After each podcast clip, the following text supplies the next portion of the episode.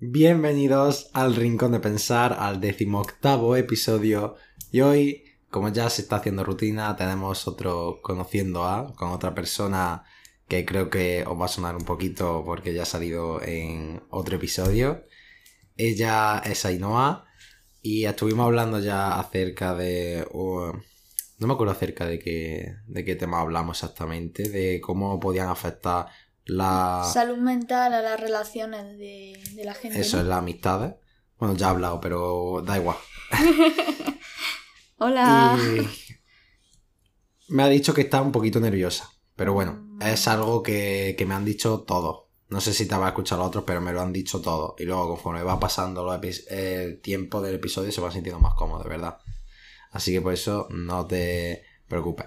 Así que no toca mucha presentación de, de ella. Una, ya os lo dije en el episodio de antes, una de mis mejores amigas, mi compañera con la que estoy viviendo aquí actualmente. Y le propuse si quería salir, bueno, ya lo dije, que en el episodio que grabamos no supisteis nada acerca de ella. Estuvo dando su opinión, pero no.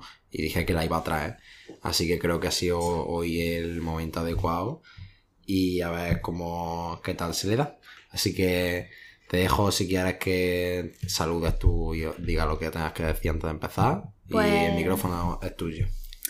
Hola, soy Ainhoa. Estoy un poco nerviosa, la verdad, aunque ya ha aparecido una vez, pero bueno. Vamos a ver lo que me tiene preparado, porque yo no sé absolutamente nada. Claro, yo en la entrevista no nadie sabe lo que yo voy a preguntar. Ya. Y eso me gusta porque, no sé, como que valoro la naturalidad de, de la persona de lo que responda. No me gusta mucho que sepa la respuesta. Y claro, cambia un poquito porque sí, eh, claro, esto la gente que no está escuchando no lo sabe, pero ahora pues tenemos ya el micrófono, ya aparece algo más. La otra vez estamos grabando con el portátil y es distinto, quieras que no. Y la otra vez estamos hablando acerca de un tema que en realidad no, no te estás expresando acerca de ti misma. Cosa que sí que estamos Sí. haciendo ahora que te puede, puedes estar más nerviosa por eso. Claro. Eh, abrir la caja de Pandora. Así que mm, no sé si sabrás cómo es, pero bueno, yo te lo recuerdo. Primero vamos a hacer una. Mm, vamos a hablar sobre ti. Voy a hacerte yo preguntas, ¿vale? Acerca de distintos temas. Luego te voy a hacer dos preguntas, dos debates, por así decirlo, para que me des tu opinión acerca de dos Vale. temas. Y lo último va a ser el cuestionario, ¿vale? Uy, el cuestionario. El cuestionario ya iremos cuando toque. que Yo estuve en el cuestionario con Jesús y fue, fue muy mal. Fue un desastre. Luego te diré de cuando lleguemos allí. Así Ay, el que, ranking. ¿estás preparada para empezar? No. La primera es, ya se la hice a María y se me olvidó hacérsela a Ana y a, y a Jesús. Obviamente a mi hermana no, porque ya sabe, iba a saber la respuesta. Pero es si quieres contarle a los que nos están escuchando cómo hemos llegado tú y yo a conocernos y cómo hemos llegado a, estar aquí juntos viviendo. Buah, eso es una historia un poco larga. Si la gente, resumirla. la gente piensa que, que nos conocimos en primaria, en sexto de primaria y en la ESO y poco más. Si Ya quieres contar A ver. algo así un poquito más. Pues mi padre tuvo un accidente y se tuvo que ir.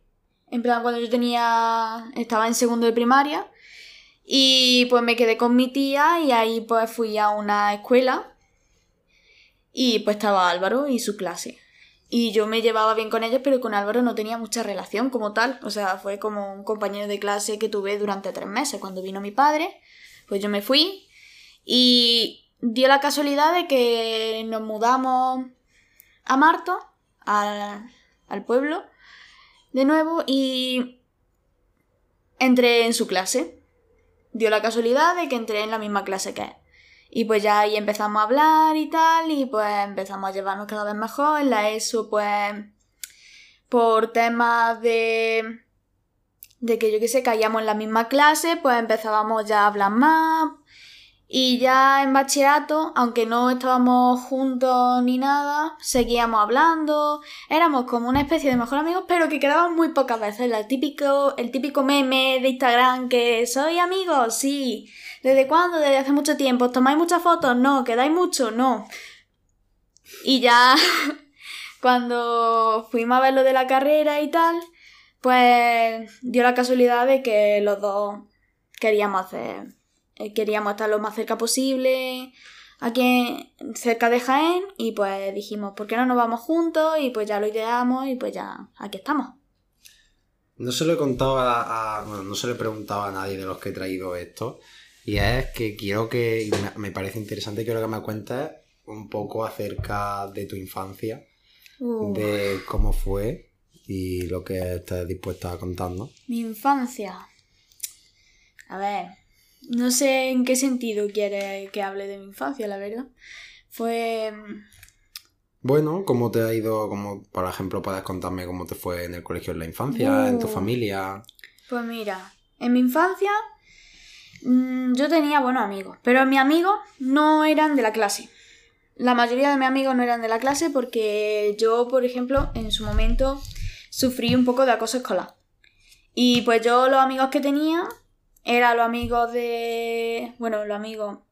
Los hijos de los amigos de mis padres y poco más, era mi círculo más cercano. Después yo, por ejemplo, tenía un mejor amigo que sigo todavía hablando con él a día de hoy, pero ya no somos tan cercanos. Pero a partir de ahí sufrí acoso escolar en su momento y pues no tengo de mi infancia amigos como tal de decir, como tú y Jesús de... Estamos unidos desde hace un montón de tiempo, ¿sabes? Yo creo que la persona más cercana a la que tengo como mejor amigo y que conozco desde hace mucho tiempo eres tú y María, mi mejor amiga, que fue que la conocí en la ESO. Pero a partir de atrás, de primaria hacia atrás, es más complicado ese tema.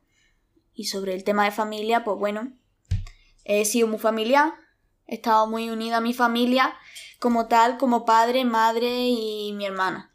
Ya el resto, pues lo, lo normal, que te juntas de vez en cuando y muy poco más.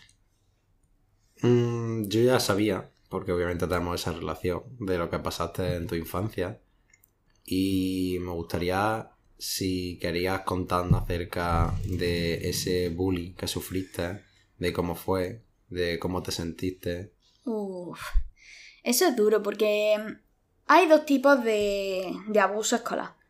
La gente normalmente eh, dice, no, es que contra el bullying, que si tal, que si cual, pero muchas veces no nos paramos a pensar si de verdad se actúa contra el bullying. Ahora sí es verdad que hay más, más repercusión de eso, pero en su momento era como cosas de niño. Cosas de niño y cosas de niño. Yo entré en un... en primaria, estuve en un grupo que era muy reducido. Entonces, al ser tan reducido, era como que ya estaban los grupos hechos. Yo tuve que cambiar varias veces de centro escolar, pero no por, ese tema, sino porque mi madre estaba de alquiler en un sitio. Estaba yo en lo que es de 3 a 5 años, pues estuve en un sitio diferente y yo tenía mis amistades, pero en cuanto me mudé a- y entré a la otra escuela, pues yo ya era primero de primaria, los otros se ya tenían su grupo hecho, cerrado y tal. Y yo me acuerdo que la única persona que yo sabía más o menos quién era, era el hijo de un amigo de mi padre. Yo me intenté juntar con él, pero resultó de que no, no cojo la cosa. En plan, no... No sé, no, no sentía que cuajase. Ahí es cuando conocí a mi mejor amigo y empezamos a hablar y tal y cual. Pero no era una cosa de quedo siempre en tu casa, tú quedas siempre en la mía, ni nada de eso. Mm, y bueno, fueron pequeñas cosas. Empezaron con pequeñas tonterías como que decían, ay no, tú no, o tú no quieres... Yo juego a esto, pero tú tienes que ser tal cosa. O no, mejor escojo a tal en tal equipo antes que a ti. Mm, No sé exactamente por qué empezó. Normalmente suele empezar por tontería. Normalmente es como... No sé, como que la persona te tiene tirria y empieza a hacerte y cuando ve que tú agachas la cabeza o tú actúas de una manera diferente a la que quieren que actúes o pueden contigo, que normalmente suele ser así, pues van aumentando la dosis. Yo me acuerdo que al principio intentaron hacerme bullying físico. Yo me acuerdo una vez que mi madre, bueno, mi madre me cuenta que eso ya ni me acuerdo yo. Se, me acuerdo de algunos flashes, pero me intentaron dar una paliza. El niño este, que era el hijo de- del amigo de mi padre, llamó a su hermana, que tendría cinco años más que nosotros, que para que tenga esa mentalidad de pegar a una niña, vaya tela la chica. Y dicen que me pegaron y que llegué, bueno, según mi tío, que vivía en ese entonces con nosotros, llegué llena de moretones, llorando y diciendo que me habían pegado. Cuando vieron de que yo era muy bruta en su en- entonces, yo no controlaba la fuerza, o sea, mi amigo, los que saben la cosa, saben que cuando yo doy abrazos, como esté muy efusiva, lo espachurro mucho. Yo soy una persona que no es que tenga una fuerza sobrenatural, pero sí es verdad que cuando... que algunas veces me paso de fuerza al abrazar a la gente y tal.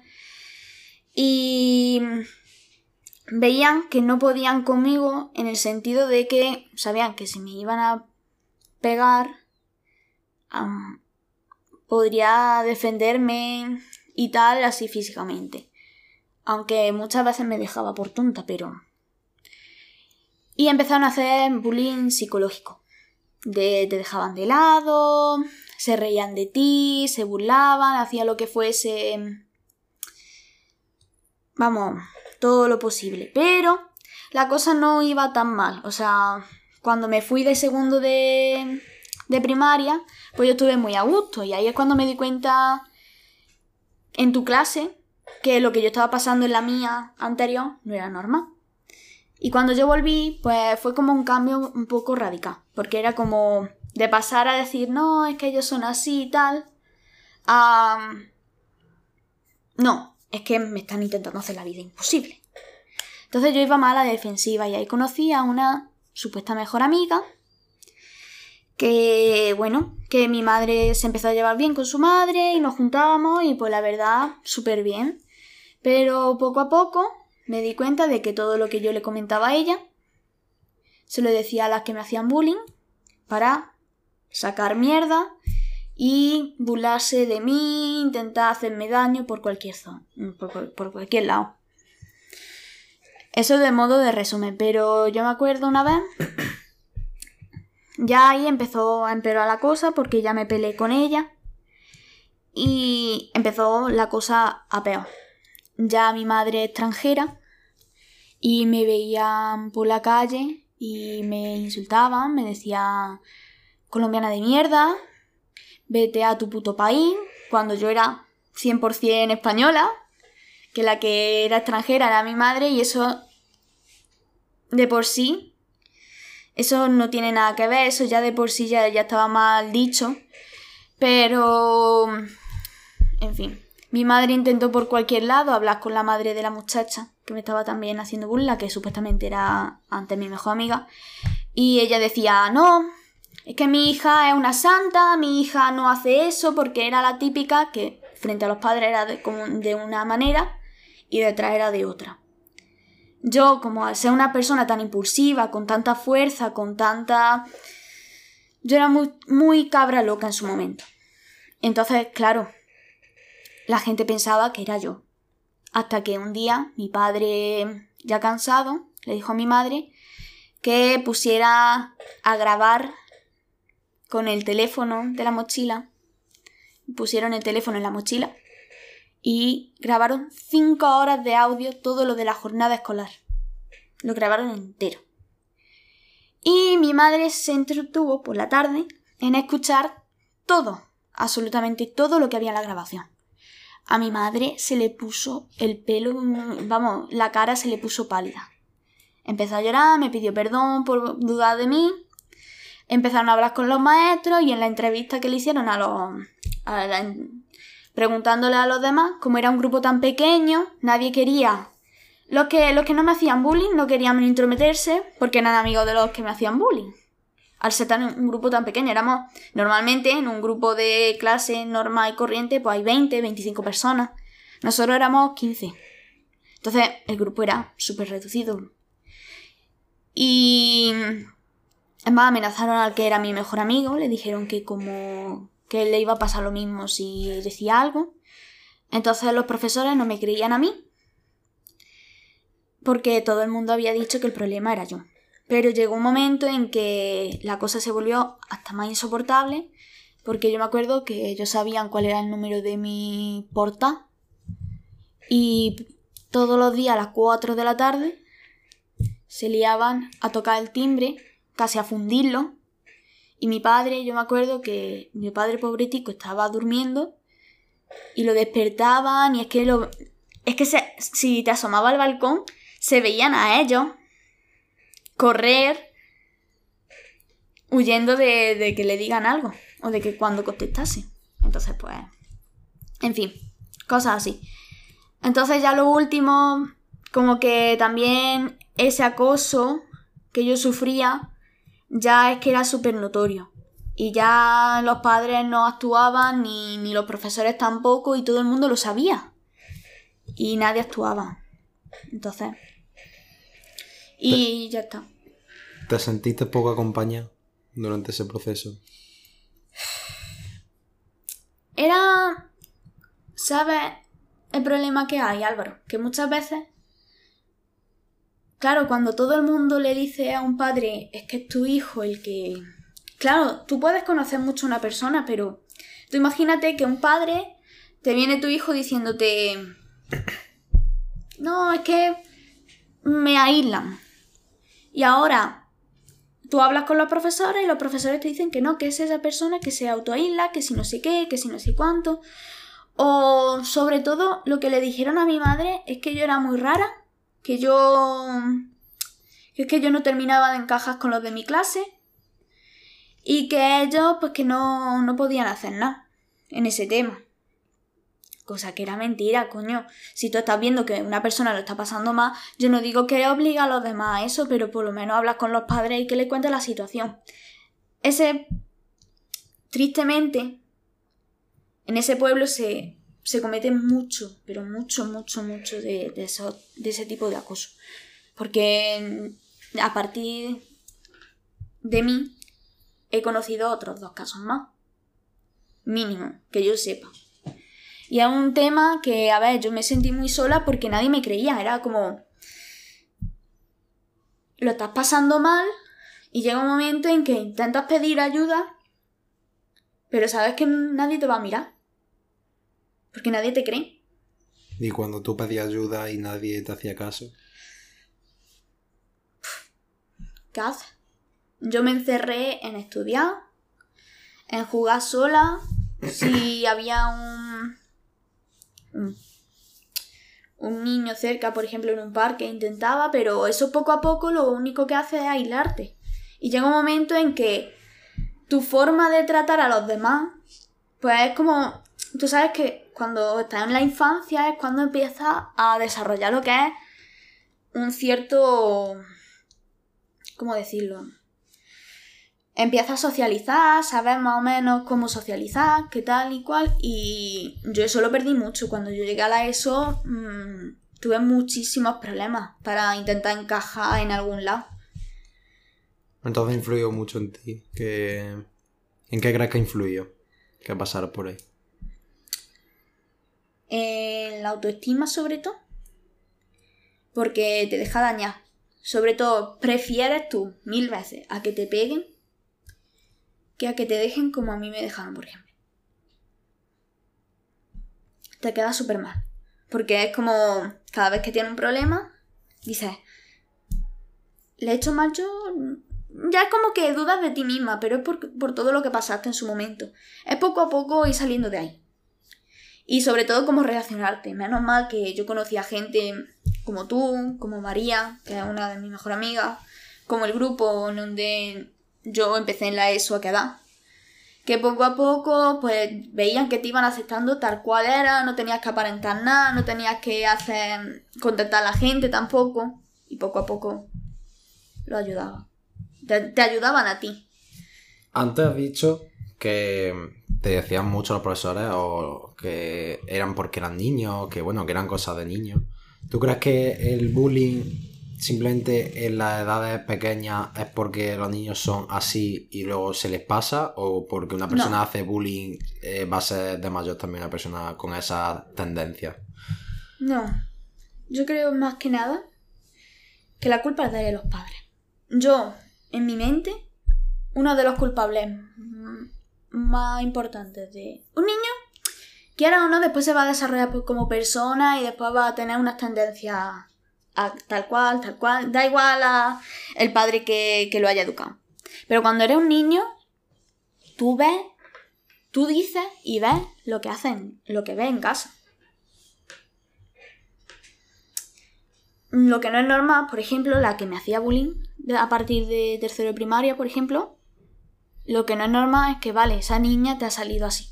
Esa niña ha tenido esa mentalidad y te ha salido así y ha intentado acosar a alguien. Lo que no es normal, que es lo que otro caso que yo me enteré después, es que la hija pequeña de esa familia también hiciese el mismo recorrido. También hiciese bullying, también acosase a gente. Eso no es normal. Eso viene por la educación de, de tus padres. Yo no digo que tus padres sean estrictos contigo y te digan, no, es que tienes que ser tal cual, tal cual, súper no sé qué, pero sí te tienen que enseñar los valores y sobre todo practicar con el ejemplo. Quizá en, en las casas de esas personas, de esos niños, estaban escuchando esas cosas. ¿Qué haces? Sí, puede ser que, una que un niño, cuando sea mayor, tenga, tenga conflictos, sea una persona conflictiva. Sí, yo lo veo totalmente. Claro, pero hay veces que te deja influenciar también por los padres y por tu entorno. Entonces eso es, hay que cogerlo con pinzas, ¿sabes? De una forma y de otra. Yo conozco, bueno, las personas que yo, el que me hicieron eso, yo conozco a gente que ha ido por muy mal camino y después hay otra gente que no ha ido por tan mal camino. Es dependiendo. Hay gente, por ejemplo, que yo me acuerdo en ese momento había un chico que estaba sufriendo por una separación de padres. Su forma quizá, aparte del entorno que ya favorecía que a mí me hiciesen eso, su forma de descargarse, quién sabe. ¿Me entiendes? Eso es que es un mundo, cada persona es un mundo. Y puede explotar de una manera o de otra. Pero sí, muchas veces las personas hay que cogerlo mucho con pinzas, lo digo, porque no puedo decir sí. Todas las personas que hacen bullying después son mala gente cuando son mayores. No hay un blanco ni un negro, hay un gris. Quizás sí hay un porcentaje muy alto. Si no se, se le dice, mira, esto lo está haciendo más, pues sí intentarán hacer. intentarán ser lo mismo hasta que se peguen el castañazo. Porque todo el mundo, plan, porque el mundo enseña después que no hay que ser como, como son, pero bueno. Yo creo que a no, a, todo el mundo hay que atacarlo y juzgarlo por lo que ha hecho, porque yo creo que quien no de pequeño o en su etapa ha hecho, en esa etapa ha hecho cosas de las que luego se arrepiente y cosas que no puedes considerar bullying porque han sido momentos puntuales, pero cosas de reírte de alguien o excluir a alguien. Yo creo que todo el mundo hemos hecho algo así y luego conforme vas madurando te vas dando cuenta, pero una persona cuando ya lleva esa maldad intrínseca si ves que sigue una tendencia. Mira, eso se nota mucho. Tú puedes decir y a una persona porque no. Porque, vamos a ver, es como todo. Si tú tienes un amigo y pues traes a otra persona y con esa persona no encajas, no vas a estar con él como Mateo con la guitarra diciendo, oh Dios mío, es que la pobretica o el pobretico se va a sentir aislado. A ver, va a ser amable con él, pero no va a estar con él súper cercano. Pero ya otra cosa es que atienten contra ti cada vez que te ven y te digan y empiecen a insultarte o te digan colombiana de edad. Es que eso, tú piensas, un niño de 9, 10 años que empieza a decir colombiana de mierda, vete a tu puto país, eso lo ha tenido que oír de, otro, de otra gente. Pero ya no solamente eso, sino tener el valor y los huevos y la mala leche porque eso es tener mala leche, de decir, ya, ahora te lo digo a ti. Y te lo digo a ti porque sé que te va a hacer daño. ¿Y por qué crees que fue contra ti? Pues porque Es que eso... No lo sé, sinceramente. Porque puedes echarte flores, decir... No, que fue por envidia. Que fue porque yo era rara. Puede ser porque fuera diferente. Quizá porque me dejaba. ¿Me entiendes? Es, es, raro porque... Por ejemplo, te voy a contar un ejemplo muy cercano. A mi hermana le intentaron hacer bullying. Pero mi hermana no se dejó. Mi hermana una vez yo me acuerdo que me dijeron que una vez empezaron a insultar a mi hermana en la escuela, pero a mala leche. O sea que había una chica que todos los días constantemente le estaba diciendo cosas. Y un día, bueno, y cuando pasó el tiempo, dio la casualidad que dio la vuelta a la tortilla.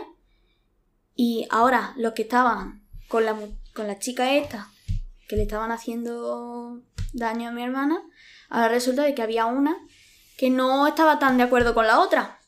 Y pues mi hermana lo que hizo fue, pues si no está tan de acuerdo, vente conmigo. Y ya en mitad de la clase, que está con mi hermana, que, que son amigos y tal, y mi hermana ha conseguido salir de ese, de ese bucle. Y mi hermana es que cada vez que le pegaban o le decían cualquier cosa, yo me acuerdo que una vez la llamaron del, del baloncesto a mi madre, diciéndole que es que mi hermana había cogido el balón y se lo había estrellado a una en, en el estómago porque le habían insultado, le estaban haciendo bullying, como se llama, y mi hermana se defendió. ¿Que está bien lo que hizo mi hermana? No. ¿Que está bien lo que hicieron ella? No. Pero mi hermana se logró defender. Hay gente que nada más va a los que pueden hacerle daño. Tú no te vas a meter con alguien que te va a pegar el castañazo. Tú te metes con gente que van a agachar la cabeza. Ya la última, ni siquiera dejamos de hablar de esto. Cuando tú has dicho que viste a otras dos personas que también sufrieron, eh, o hoy en día, o con tu hermana, ¿cómo te sientes tú al ver eso? Eh, en su momento cuando viste eh, de pequeña esas dos personas con las que se metían, ¿te metiste tú por medio?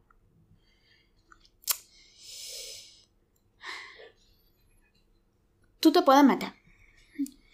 Tú te puedes meter.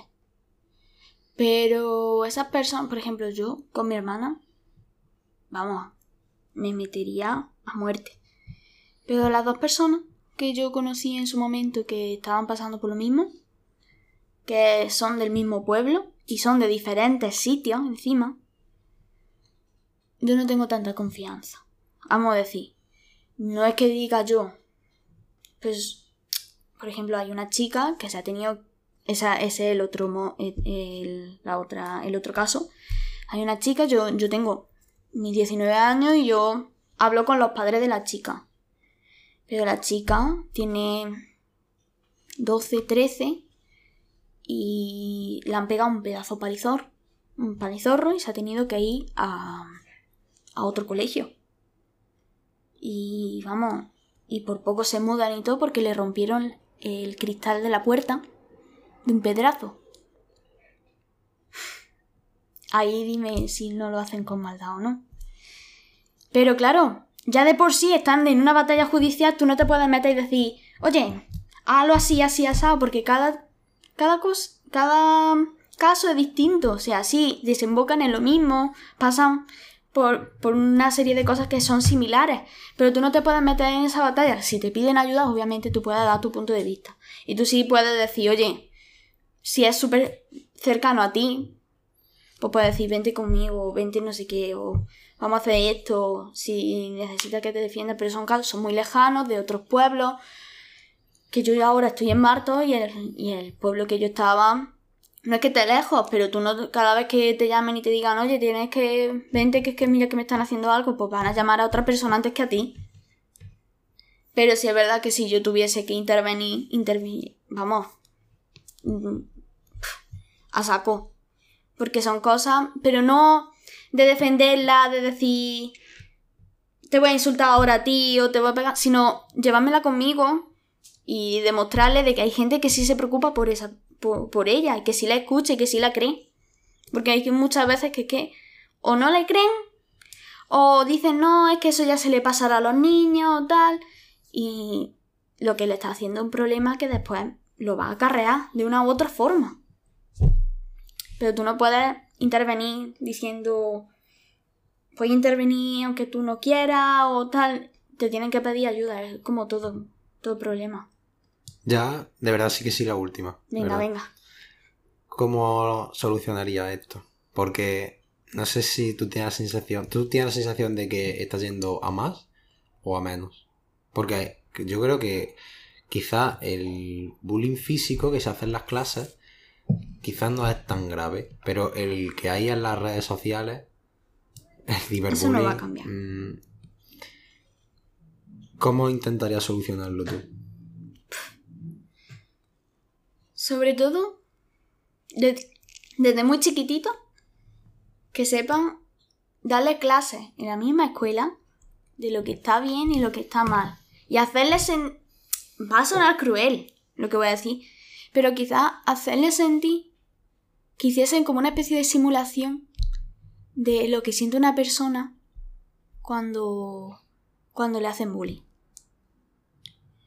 Como que le den no un poco de su propia medicina, sino que le muestren a todos que es un tema serio, que no pueden estar jugando con, con eso, porque hay mucha gente que sí, que lo hace por maldad pura, y esa gente, pues, aunque sepa y tenga el conocimiento, lo va a seguir haciendo. Pero hay mucha gente que no sabe que hace daño, porque vive en una realidad y en esa realidad se queda. Si le enseñamos un poquillo qué se siente o qué... o si lo están haciendo, pues... Pero muchas veces los profesores se callan. Dicen, no, es cosa de niños, para no meterse en problemas. Pero lo único que están haciendo es marcando la vida. Ten en cuenta que los profesores son muy importantes, pero no porque te enseñen, porque quiera o no, excepto matemáticas y lengua, el resto de asignaturas que dan en la primaria, bueno, en inglés, ese se salva. Pero el resto de asignaturas, ¿tú te, ¿tú te acuerdas de algo de, de que te daban en primaria? Poco. Pero Poco. de matemáticas, bueno, de matemáticas. Es que matemática es lo esencial. Pero, yo qué sé, dar un poquito de valores. Que parece una tontería, pero son niños, que es que son esponjas, que es que eso seguramente lo absorban todo. Igual que absorben lo de casa. Yo tengo mi sobrino que las primeras palabras que aprendió fueron mamá y papá, pero después escucharon de esto de hacer la peseta, de no sé qué, y eso lo, lo hacen, y yo, por, por lo menos yo, sí sé que lo está haciendo porque lo ha visto en casa. Pero eso lo va haciendo por ahí, por otro lado. Pues lo mismo pasa con, con el bullying. No sé, un, un poquito de educación. Que le enseñen de verdad qué se siente y qué, y qué está bien o qué está mal. Ya hemos estado hablando de, de tu infancia y ahora mm, a la gente yo creo que le gustaría saber un poquito de, de ahora, de la Ainhoa de ahora. Y bueno, voy a empezar con una pregunta muy facilita y es que a qué es, aunque lo dijéramos en el primer episodio, pero bueno, para el que no lo haya escuchado, eh, ¿qué es lo que haces ahora? ¿A qué te dedicas ahora? ¿Qué te gustaría hacer en un futuro y por qué? Bueno, pues yo estoy haciendo Bellas Artes. Es una carrera muy bonita, la verdad. Eh, yo lo digo. Es una de las carreras que si a ti te apasiona pintar, dibujar, sí, va a acabar un poco cansado. La verdad. Porque te tienen ahí punta pala y te exigen un cierto nivel, pero tampoco es una cosa que si a ti te apasiona... A ti te apasiona, pues sí, sí te va a gustar. Y bueno, sobre mi futuro, pues... Ay, qué incierto. Pero yo... A mí me gustaría más ser... escribir. Sobre todo eso. Si no, pues... No sé. Ya ir viendo sobre la marcha. La verdad es que mi meta principal en su momento era entrar a Bellas Artes, conseguir la nota y estudiar lo que me apasionaba porque como tiene tanta... Dice la gente que no tiene tanta salida a Bellas Artes. Sí tiene salida, pero como autónomo. en plan, fotógrafo, creador de contenido, vídeo, edición, animación, diseño gráfico, ya para ser un artista consolidado en escultura, dibujo, pintura. Tienes varias opciones. Entonces, pues, quiero ver cuál de ellas me llama más la atención. Y, pero si tuviese que decir quiero vivir de esto, sería de escribir, sobre todo. ¿Y por qué este mundo del arte? No sé, es como que puedes crear tu propio mundo. Es, algo raro. Pero muchas veces necesitas expresar lo que sientes o muchas veces lo que pasa por tu cabeza. No tiene por qué ser ni bueno ni malo. Es como, yo qué sé, hay muchos que dibujan cosas que se les pasa por la cabeza. O quieren expresar algo y hacen una escultura. Es, es un modo de expresión muy bonito. La verdad, a mí yo creo que si estoy aquí es por eso, porque me gusta expresar lo que siento y que le llegue a otras personas. O por lo menos que disfruten y reflexionen y entren en un mundo gracias a mi arte. Es como eso que cale, ¿no? Te voy a nombrar una amiga tuya, a ver si la conoces. Se llama Ansiedad. Sí. ¿Cómo, cómo la conociste y cómo ha sido tu, tu historia con ella? Pues todo empezó hace unos cuantos años. En plan, ya desde cuando empezó todo el bachillerato y tal, pues como que decidí cambiar, en plan, decir, bueno, pues ahora, yo qué sé, quiero ser muy buena en las notas, quiero tener vida social, quiero hacer ejercicio, quiero tener una vida saludable, quiero estar bien con mis padres, fue como, quiero tener mi vida perfecta. Y yo me acuerdo que en diciembre de 2020 eh, estaba con, yo empecé a darme cuenta de que estaba con mi amigo y empezaron a hablar todo a la vez y yo no entendía absolutamente nada de lo que estaban diciendo. Yo lo escuchaba, pero no sabía ni lo que estaban hablando. Y me tuve que ir del grupo, alejarme, y le dije yo a una de mi amiga, me estoy agobiando, me voy a ir. Em, yo soy una persona que salgo poco en, en, en comillas. Salía poco y si no salía con el mismo grupo de amistades. Nunca iba a fiestas, siempre me iba temprano a casa. Era una persona muy, muy, muy tranquila y de un momento a otro, cuando empecé a tener un poquillo de más ritmo, sobre todo el tema de los estudios, hacer deporte, ve a las clases de inglés, a no sé qué curso, a no sé qué, empecé a desarrollar lo que se llama la ansiedad. Tuve una ruptura amorosa, ahí es cuando me empezó a dar más. Yo de por sí ya me empecé a dar cuenta de que las heridas que yo me hacía en las manos pues era el caso del nerviosismo que, que yo sufría, o sea, cada vez que yo estaba nerviosa, me, me hacía daño en las manos. Y bueno, yo no lo tomé tanto en cuenta hasta que vine aquí a Granada porque me encontré sola. Sí, tenía a Álvaro y a Jesús, pero sí es verdad que tuve que hacer amigos nuevos, cosa que me costaba mucho por, por ya de antes de... Porque yo siempre, mis amigos de siempre, eran los que yo había conocido al principio de la ESO. Entonces, claro, yo nunca me había relacionado con nadie porque yo decía, yo tengo mi grupo de amigos, yo estoy encantada con ellos.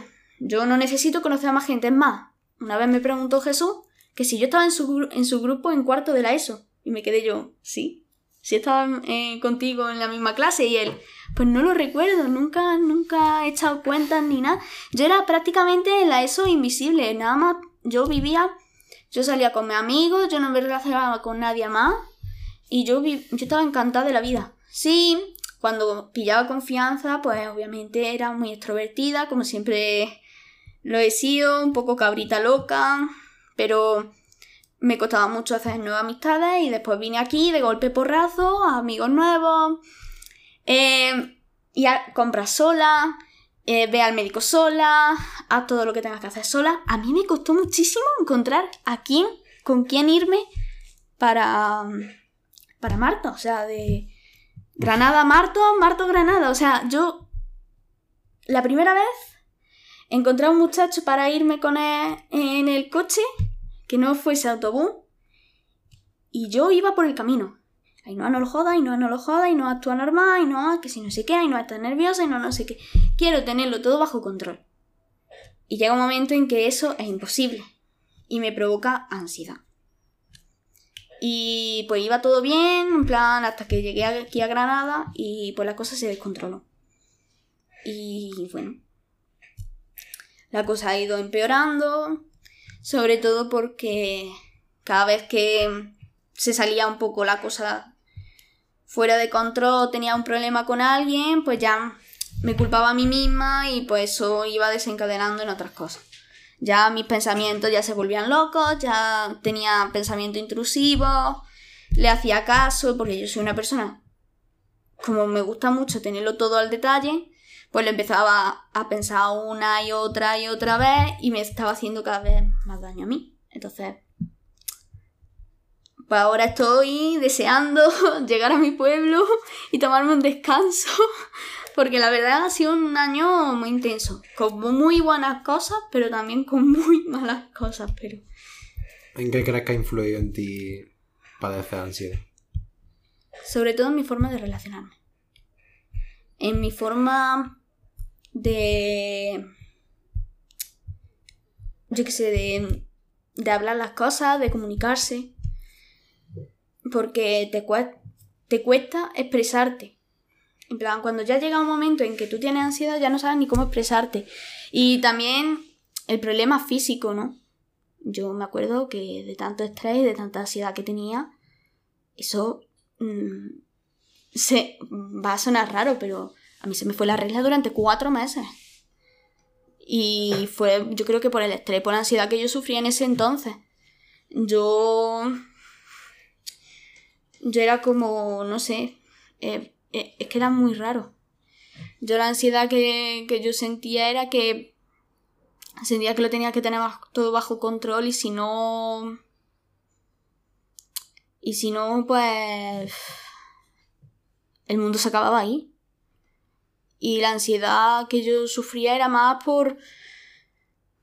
Por eso, por intentar tener todo bajo control, tenerlo todo perfecto. Si no, pues me sentía mal y o empezaba a llorar o empezaba a respirar o presión en el pecho, en el estómago.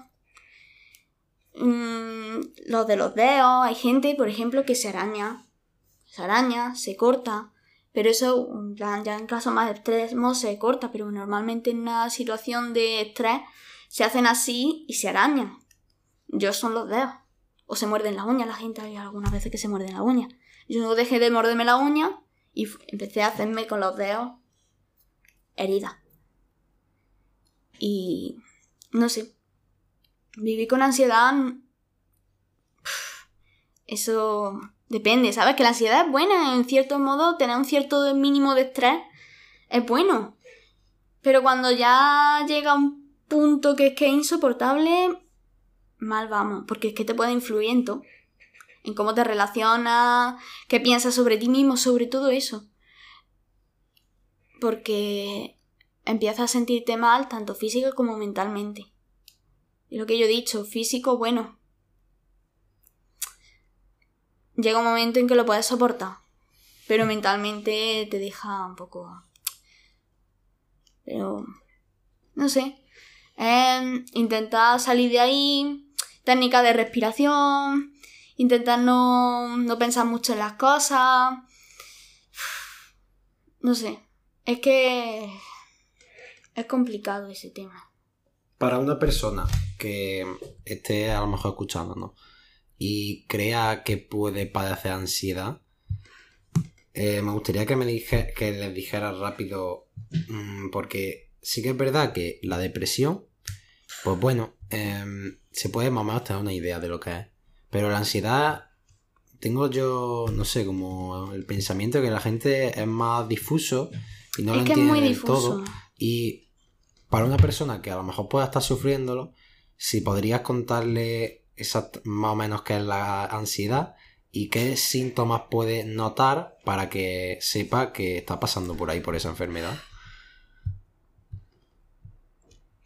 Pues muchas veces eso morderse la uña, los dedos, tener alguna vez dificultad, en plan cuando la sientes presión en el pecho, en la barriga, lo piensas todo, le das muchísimas vueltas, cualquier cosita se te hace un mundo.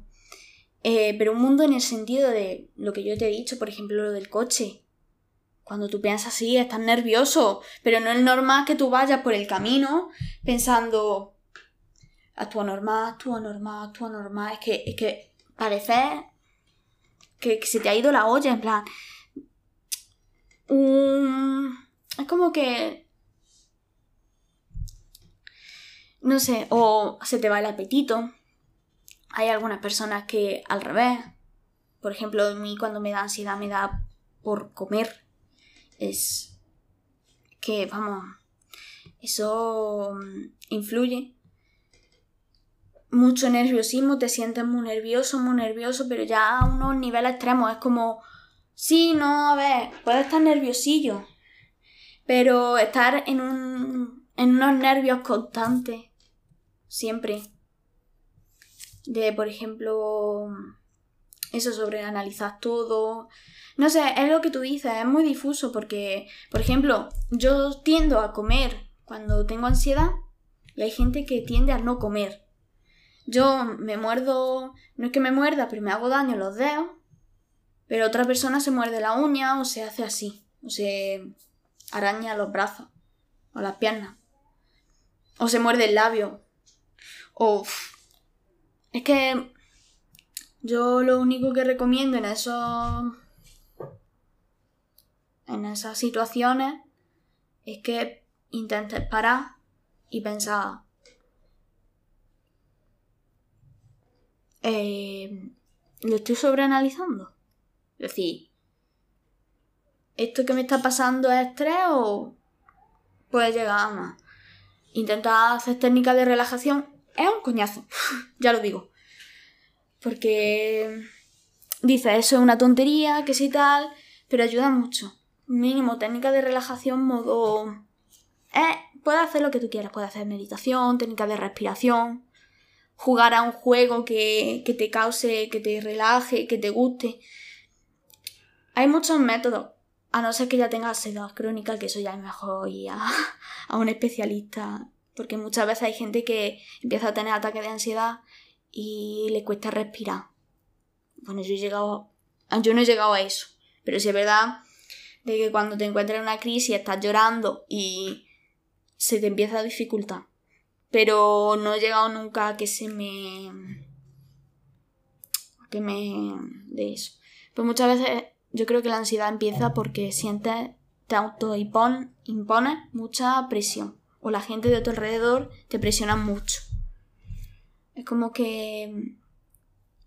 no sé, es como que para ti se, se descontrola todo. Lo has nombrado un poquito y era mi siguiente pregunta, ¿eh? ¿Qué consejo le darías tú o cómo ayudarías tú, cómo le, qué le podrías aconsejar a una persona que pueda estar padeciendo ansiedad o sus síntomas? Eso, eh, algo que relaje, algo que, que soy poco a poco, pues intentando averiguar cuáles son, por ejemplo, cuál es el motivo de la ansiedad que estás sufriendo. En plan, porque muchas veces es ansiedad social, otras veces ansiedad porque, yo qué sé, por el tema de los exámenes, porque te da muchísima presión, necesitas, no sé, tu cabeza dice que tienes que tenerlo todo perfecto. Muchas veces, por ejemplo, yo he sufrido mucho de, de esa ansiedad social, de decir, tengo que conocer gente nueva, te da miedo. Eso eh, a, mí, a mí me dicen, tienes que quedar con una persona que no conoces para, yo qué sé, para hablar con alguien, para eso. O decirle a, a mi jefe, decirle, oye, dame un día extra. o que me voy, que no me renta ahora mismo esto. Eso te da ansiedad, eso es como, ahora van a pensar que que no sé qué, que, que, que no quiero nada, que si no sé cuánto, o, que soy una irresponsable o tal, y ya empieza ahí a hacerte tú eso y empieza a darte ansiedad. Yo lo que recomiendo es eso, que intentes buscar los puntos débiles, que intentes trabajarlos, que cada, vez que te dé ansiedad, que te des cuenta, intentes relajarte. Sé que eso es difícil, porque ya hasta yo misma, hasta ahora, no sé, no sé muy bien cómo gestionarlo a veces. Y también hablar con amigos. De que si tú te ves mal, te encuentras mal, hablar con una persona de confianza y decirle, mira, me siento así. Eso ayuda mucho. Antes me has dicho que en cuarto de la ESO una de las cosas que te pasaba a ti es que eras prácticamente invisible. Y yo te quería preguntar si alguna vez te has sentido rara o distinta a los demás. Siempre me, he sentido así. Pero no por decir soy rara, soy diferente. No, es como. Eh, también ese tema es por la autoestima también. Es como no es que te sientas inferior a los demás, pero sí es verdad que te sientes... No es que no encajes, pero sí es verdad que sientes como... No, es que ellos son así. Y ellos parecen que están bien así. Y yo pues... De que soy de tal manera, no voy a encajar, no voy a... Y después te das cuenta de que no. Que son igual o más raros que tú, en ciertos aspectos. Y eso está bien, que eso no, tiene por qué ser malo. Pero yo me acuerdo de que yo en cuarto estuve en una clase que casi todo eran una pandilla y yo me sentía muy fuera de lugar. Y yo sabía perfectamente de que no iba a ser la, por ejemplo, con toda esa gente que yo estaba rodeada, a la última a la que miraban era a mí. Y yo lo, Quizá no era así, pero sí te sentía así. Era... Mm, y es lo que yo te digo, yo tenía mi grupo de amigos y yo estaba bien. Pero cuando yo, por ejemplo, me tuve que cambiar de centro para estar así cursando bachillerato de arte, yo me di cuenta de que realmente perdí unos años para socializar muy bonito.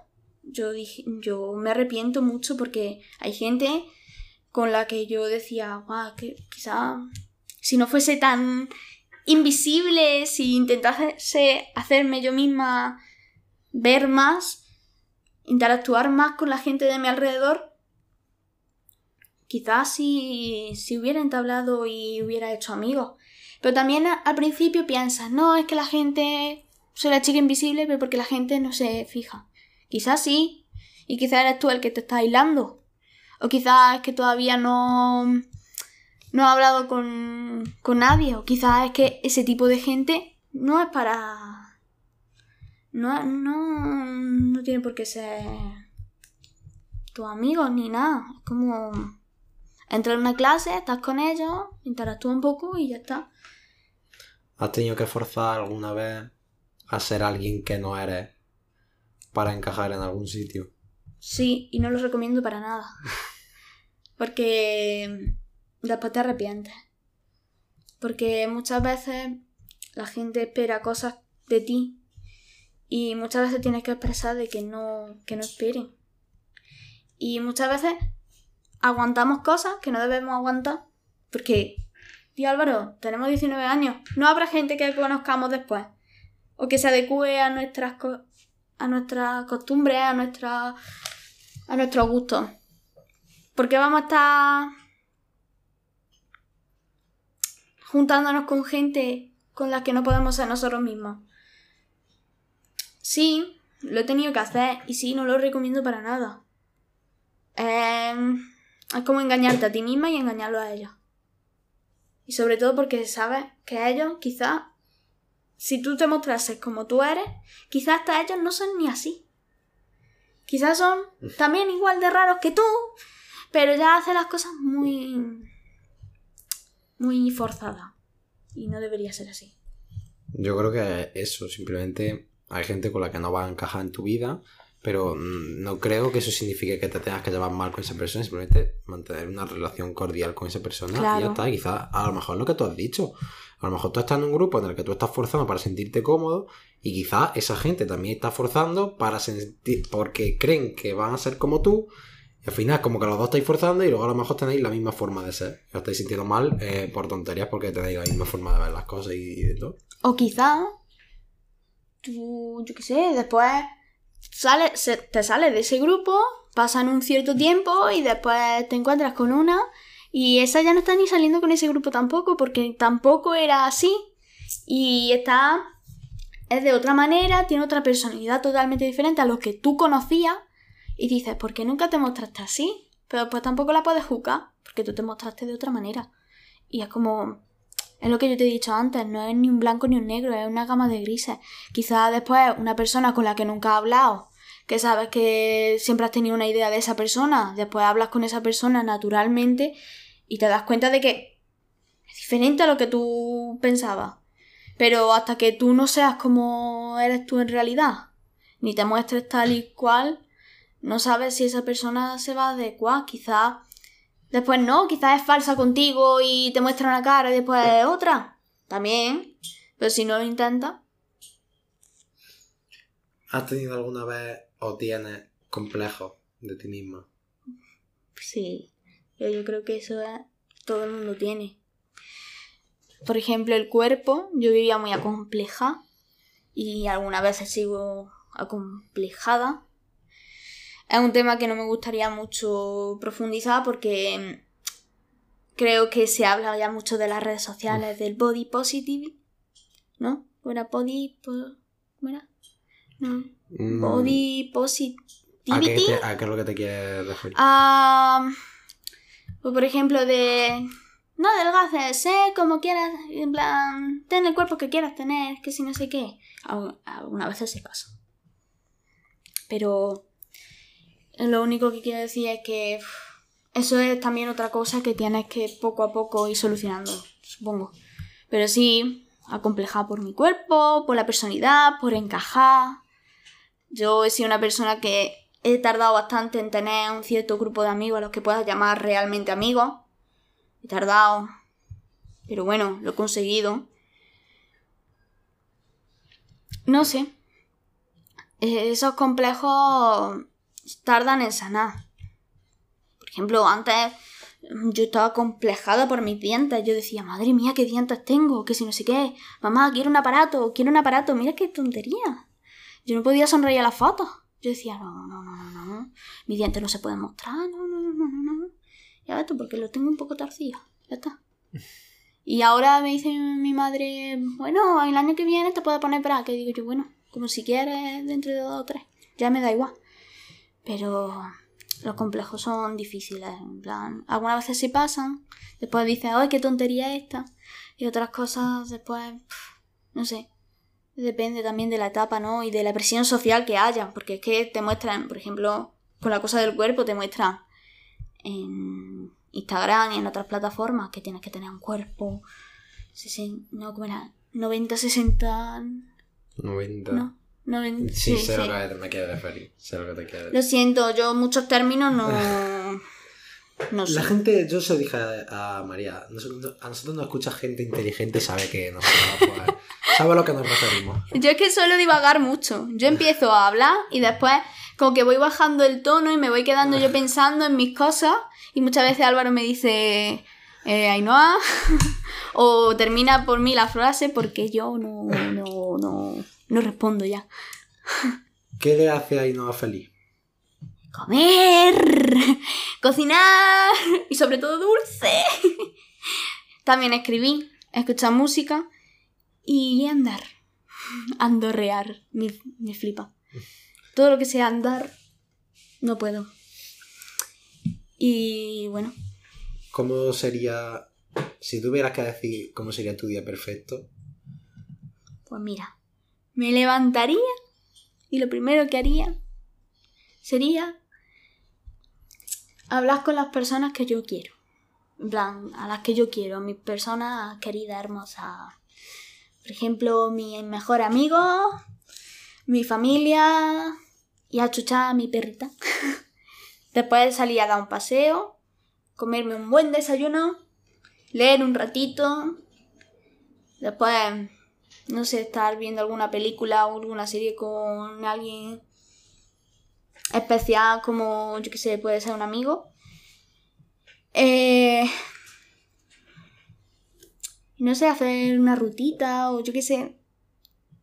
yo, para mí, no tiene por qué ser un día súper especial ni nada, pero con que hagamos las cosas que yo siento que me llenan por dentro, es lo que yo te digo, son pequeñas, son pequeñas aportaciones que van haciendo tu día un poquito más alegre. Ahora mismo puedes decir que te quieres. Eso es difícil. Porque he estado viviendo una etapa un poco dura. Sí puedo decir que me quiero, pero no tanto como me gustaría. ¿Y qué necesitaría para gustarte como querría? Un poco de amor propio, pero yo creo que estar tranquila. Y sobre todo sentir que no estoy sola. Y que hay gente que también me valora y que yo también debería valorarme más de lo que lo hago. Supongo. Llevamos, no lo estás viendo, pero llevamos una hora y un minuto. se lo dije ayer y se me olvidó comentarlo, pero que, que yo estoy encantado de que se haya tirado, porque todo, eh, ahora hemos acabado la primera parte de la entrevista, quedan dos, y llevamos una hora. Madre Pero- mía.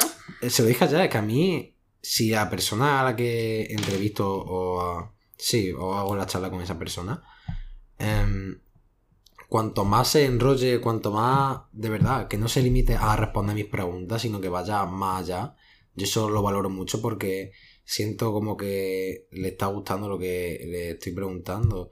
Siente que de verdad em, quiero interesarme por lo que le pregunto y le hago incluso más preguntas acerca. Yo tengo unas preguntas, como dije con María, tengo unas preguntas apuntadas, pero de lo que va diciendo esa persona me salen 10 más.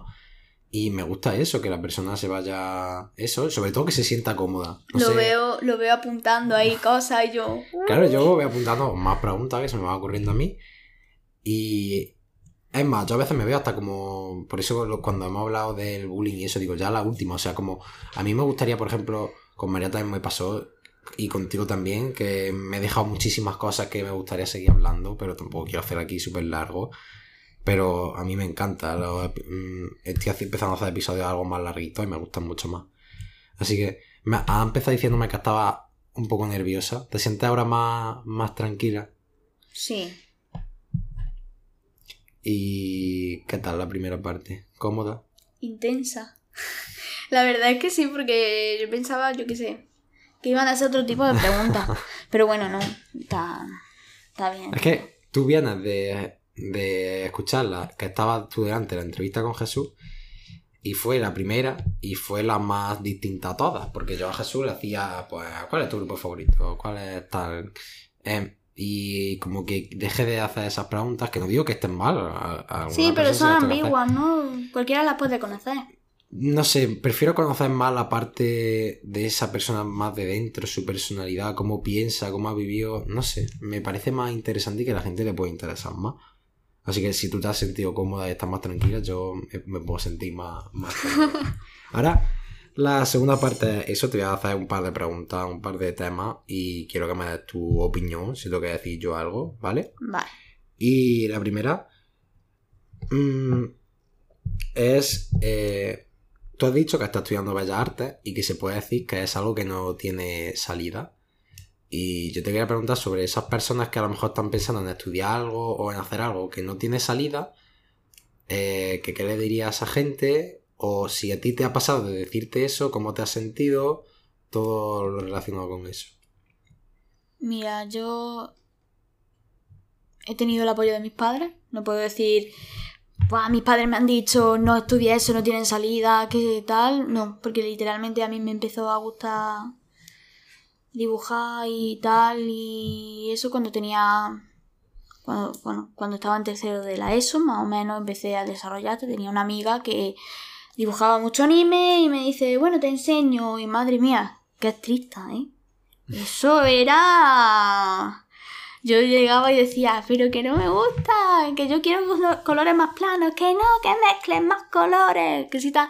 Y yo le enseñaba a mi padre y a mi madre, pues los dibujos, como todo niño que, bueno, niño, adolescente, que, que le gusta algo. Y bueno, mi padre me dijo, ¿y por qué no estudias Bellas Artes? ¿Para qué dijo nada?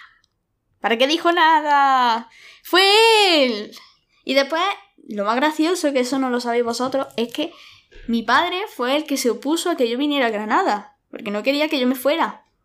Y fue el que, el que inició todo ese marimoñeo, como lo llama él. Entonces yo por esa parte tuve muy buena suerte.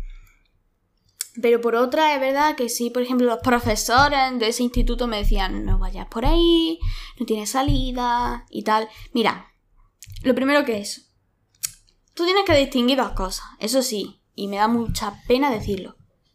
Lo que te gusta y lo que se te da bien. Si a ti te gusta, pero no se te da bien, no lo hagas. no lo hagas. Ya te lo digo. A ver, se puede con la práctica, todo se puede. Pero cuesta. Cuesta el doble o el triple. Si se te da bien pero no te gusta, tampoco te metas. Porque al final acabas quemado, amargado y al final vas a hacer otra cosa que te guste más y vas a haber perdido el tiempo. Y si no, vas a estar amargado. Si te gusta, te apasiona y más o menos se te da bien, yo no digo que seas un artista pro, un profesional, no.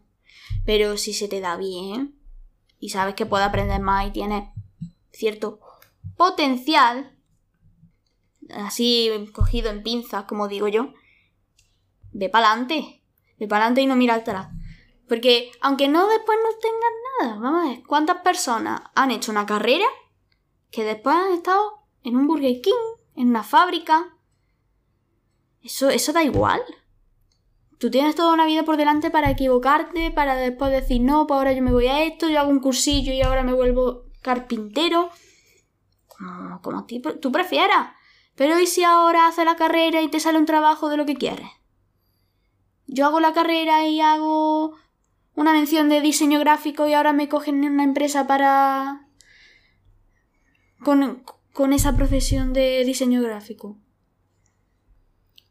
Eso no lo sé.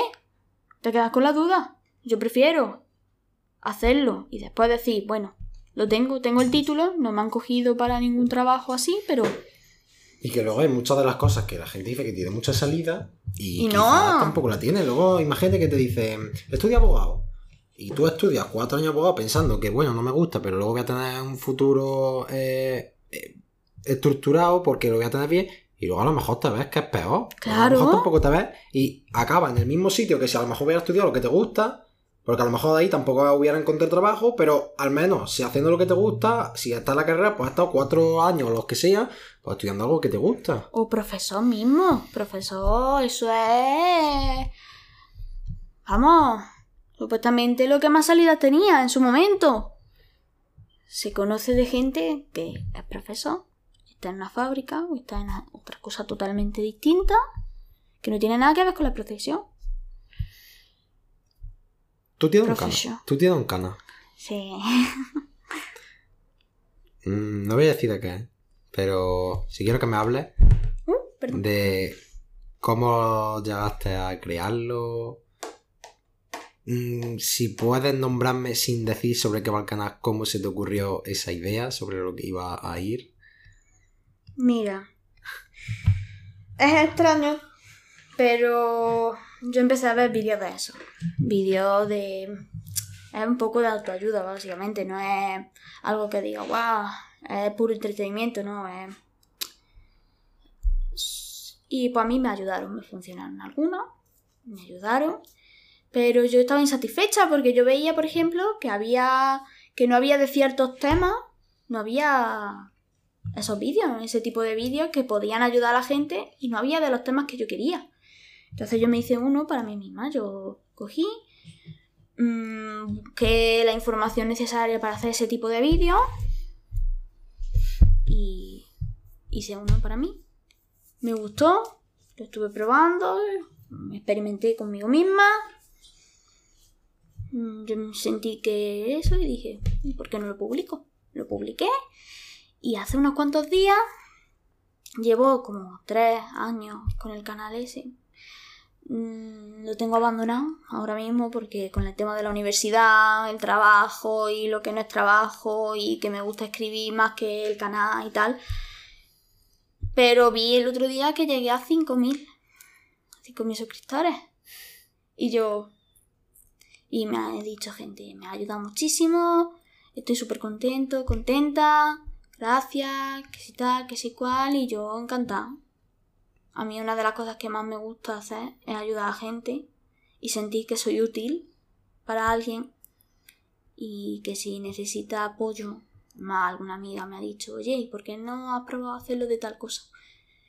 Y yo lo he hecho encantada para esa persona y después me han dicho, lo escucho todos los días, estoy viéndolo en vídeo todos los días, estoy apuntando y, y siguiendo todo al pie de la letra y tal, y me piden consejo y yo encantada. ¿Tienes pensado volver? Sí, pero no sé si de la misma forma que antes, pero sí, tengo ganas.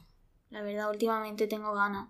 Lo que pasa es que me da vergüenza ya de haber abandonado el canal y de decir, ¡He vuelto! ¡Hola! me da cosa, pero sí. Yo, la última cosa que me has dicho que es escribir.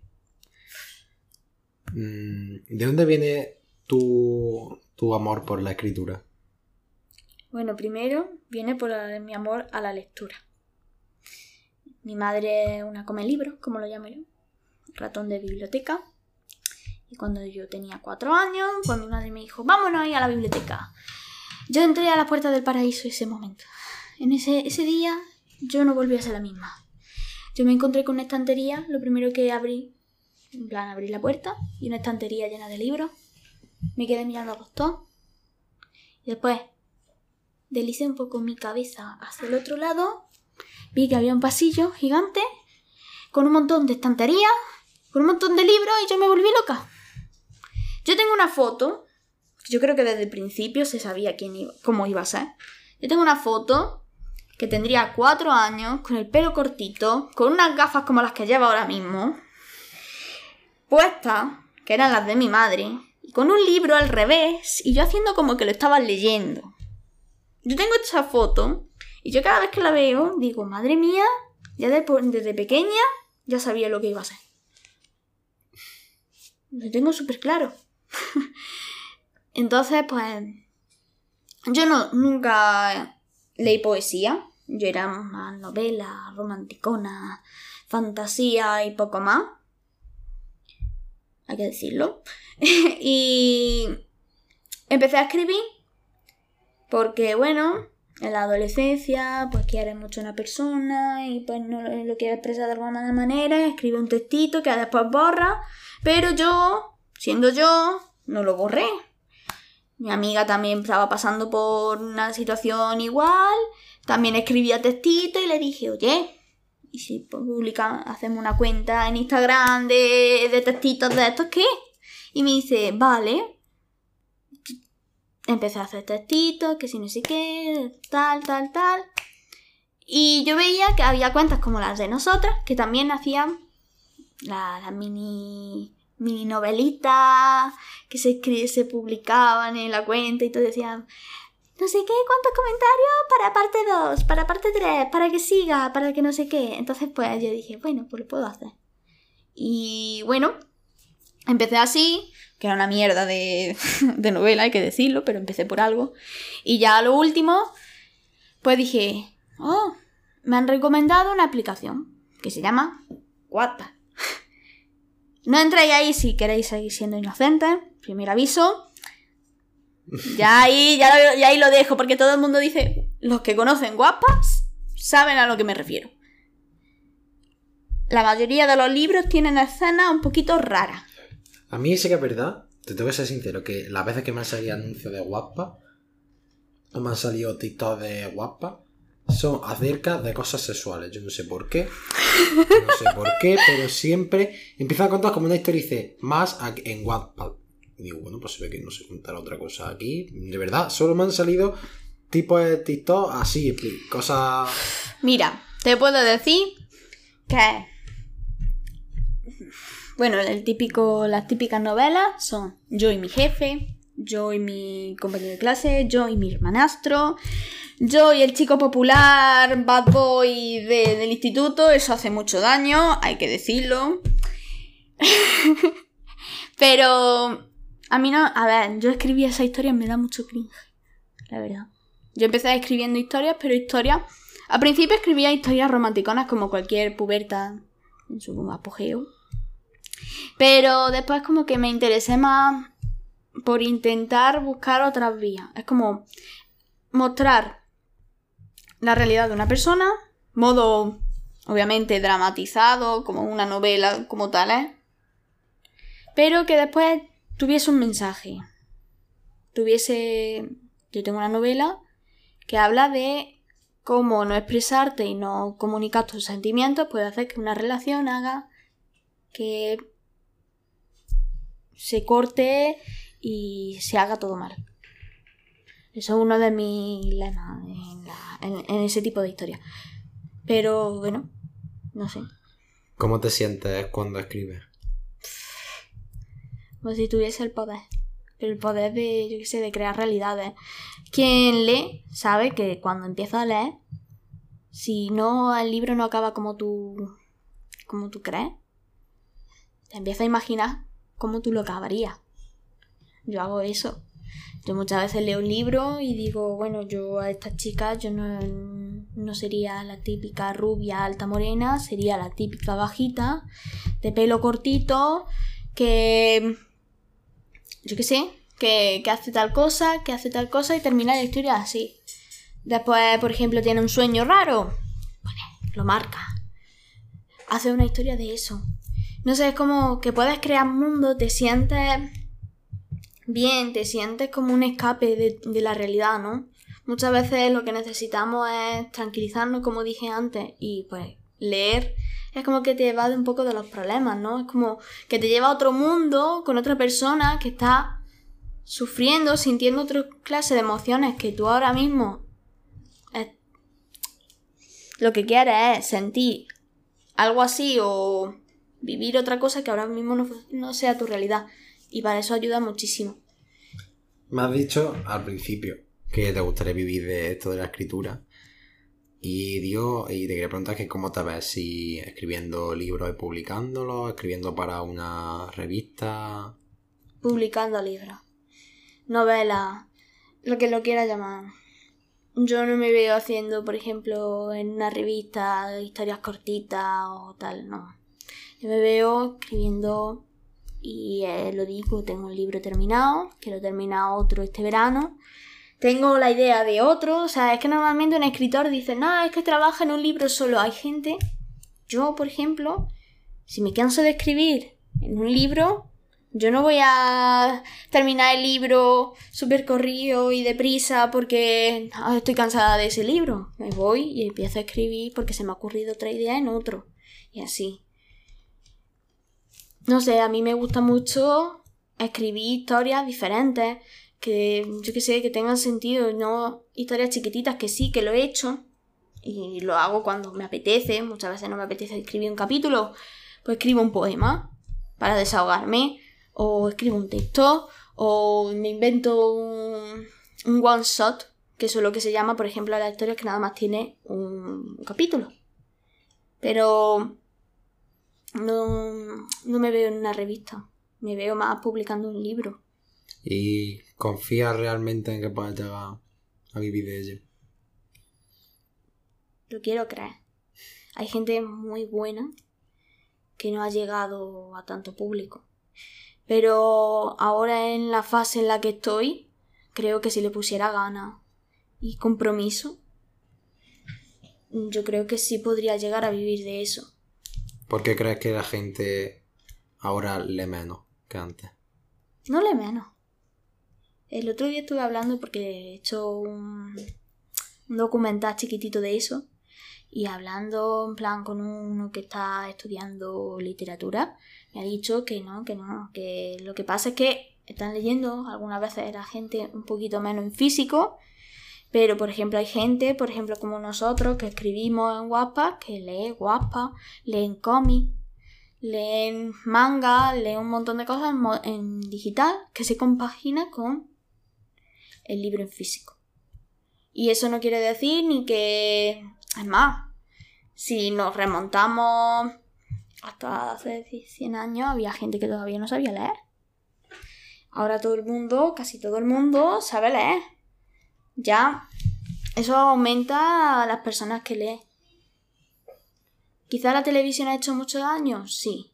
Pero por ejemplo, hay, como tú has dicho, TikToks y TikTokers que publican vídeos refiriéndose a libros para picar la curiosidad y para que vayan y los vean. Y eso para mí, mm, vamos, yo creo que es súper bueno.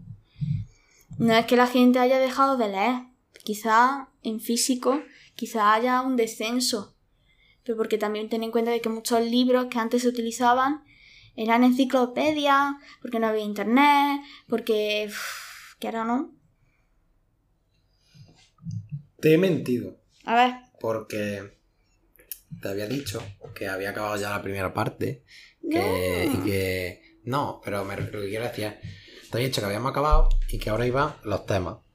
Y te, he pro- te he puesto el primero, que era el de alguien que está haciendo algo que no tiene salida, o que dicen que no tiene salida. Pero luego me he dado cuenta de que arriba tenía otras dos preguntas acerca de ti, pero que no eran tan interiores, tan personales. Y era acerca de eso, del canal y de escribir. Entonces ya lo único que queda es una pregunta de ahora sí de los temas. Porque si te das cuenta, bueno, la gente no lo está viendo, pero lo tengo dividido en tres partes. Sí. La primera es la que te he hecho las preguntas, la segunda la del canal y la de escribir, y la tercera la de los temas. Y ahora ya solo queda una de temas y vamos con el cuestionario. Y la última ya sí es un tema, no es sobre ti, bueno, si lo quieres ya va sobre ti. Vale. Que es que hemos hablado un poquito sobre eso, pero es si se debería en el colegio hablar más acerca de salud mental. Sí. Ay, pues sí, yo creo que sí. Eh, sobre todo cómo gestionar muchas veces tener un poquito de inteligencia emocional. Creo que más que nada eso. De saber no hacer tanto berrinche en el sentido de que también es verdad que los niños, a ver, sí, son personas, pero son niños, todavía se están formando, todavía tienen que aprender muchísimas cosas. Tú le puedes enseñar, pero hay algunas veces que se van a olvidar. Yo creo que más que nada hacer hincapié en la ISO y en los últimos cursos de primaria para saber cómo gestionar tus sentimientos sobre sexualidad modo tam- pero no sexualidad de cómo poner un condón, tío, sino de que hay ciertas de que hay pues, asexuales, bisexuales, porque los asexuales, por ejemplo, Mm, sí, se habla mucho de ser bisexual, de ser homosexual y tal, pero los asexuales que... Asexuales parece que no existen casi. Y hay gente que es asexual y que no, y que no hay nada, y que no es nada raro ni nada.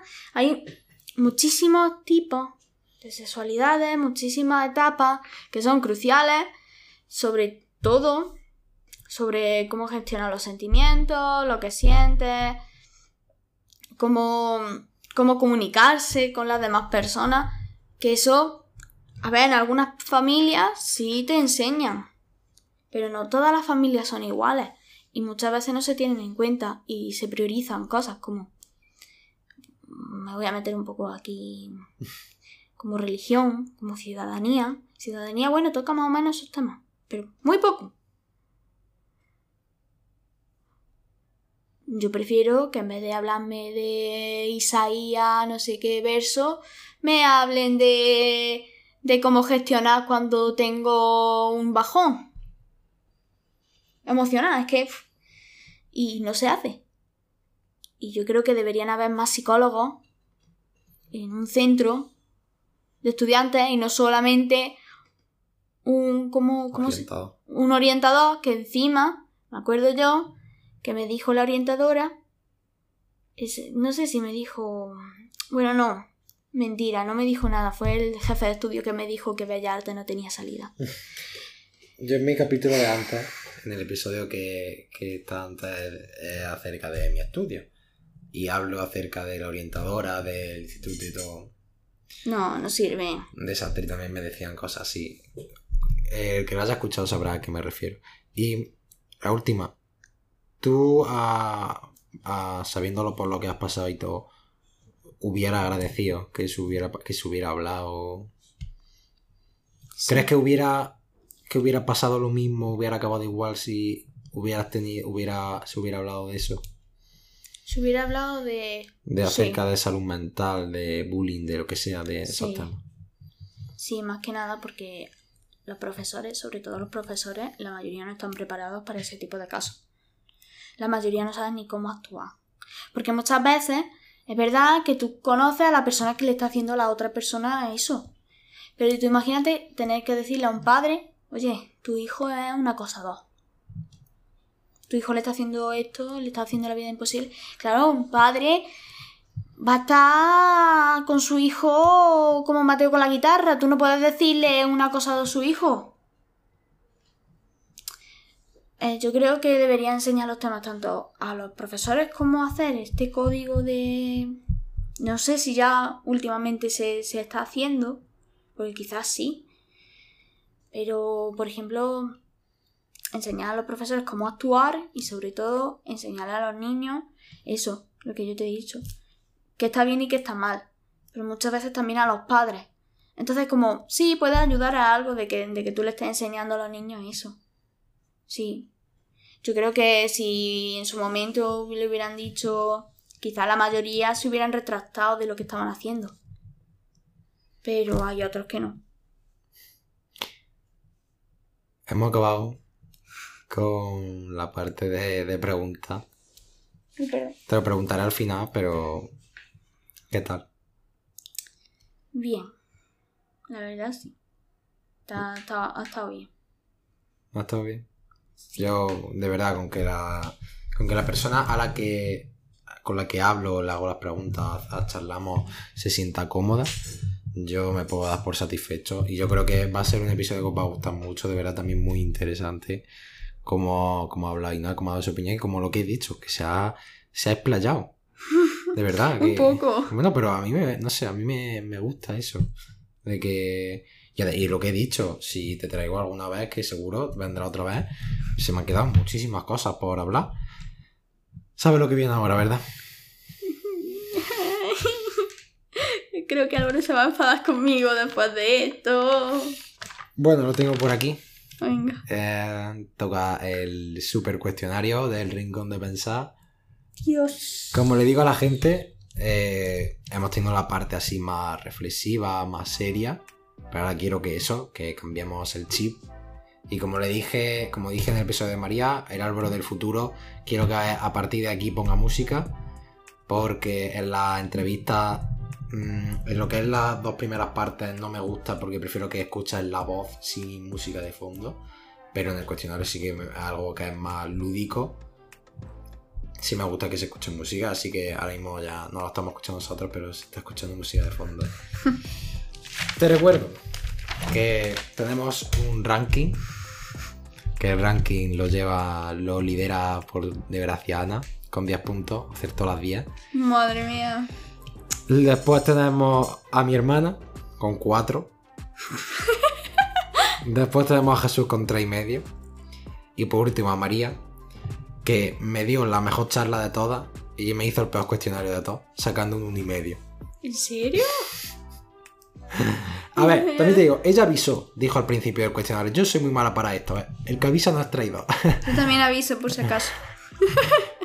vale, como digo siempre, son preguntas acerca de muchos temas, eh, temas tuyos, temas míos, temas que no tienen nada que ver. Ayuda. Y tienes todo el tiempo para pensarlo, pero sí que es verdad que la respuesta que digas es la, que es. Vale. No puedes, puedes pensarlo lo que tú quieras, pero la que respuesta me digas es la que es, ¿vale? Vale.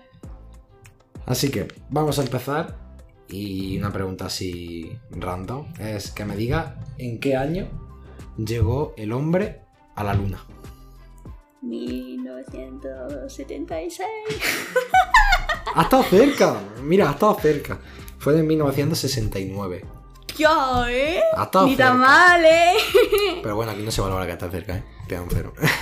aquí no se valora que Eh, esté da cerca. igual, da igual. Vosotros me apoyáis. ¿Te gusta la, la filosofía?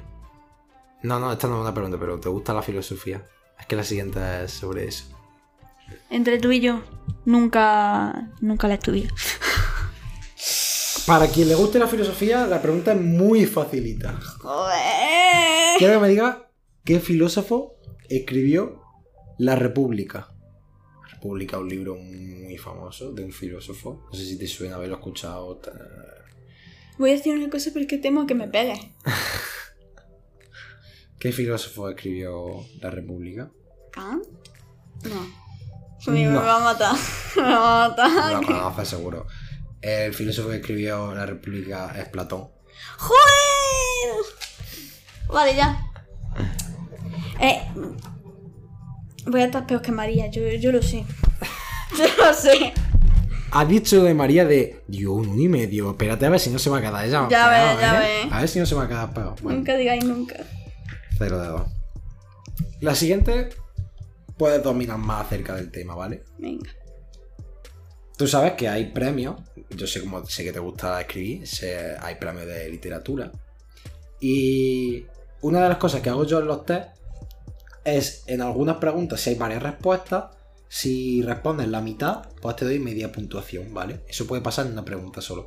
Pero a ti te la he cambiado. A ti lo que te he hecho es que esta pregunta lleva dos. Con- y me puedes responder cualquiera de las dos.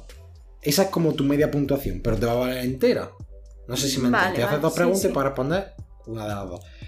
La primera es que me digas quién fue el ganador en 2021 del premio Miguel de Cervantes o me puedes decir también el ganador del premio del año 2021 del premio Planeta.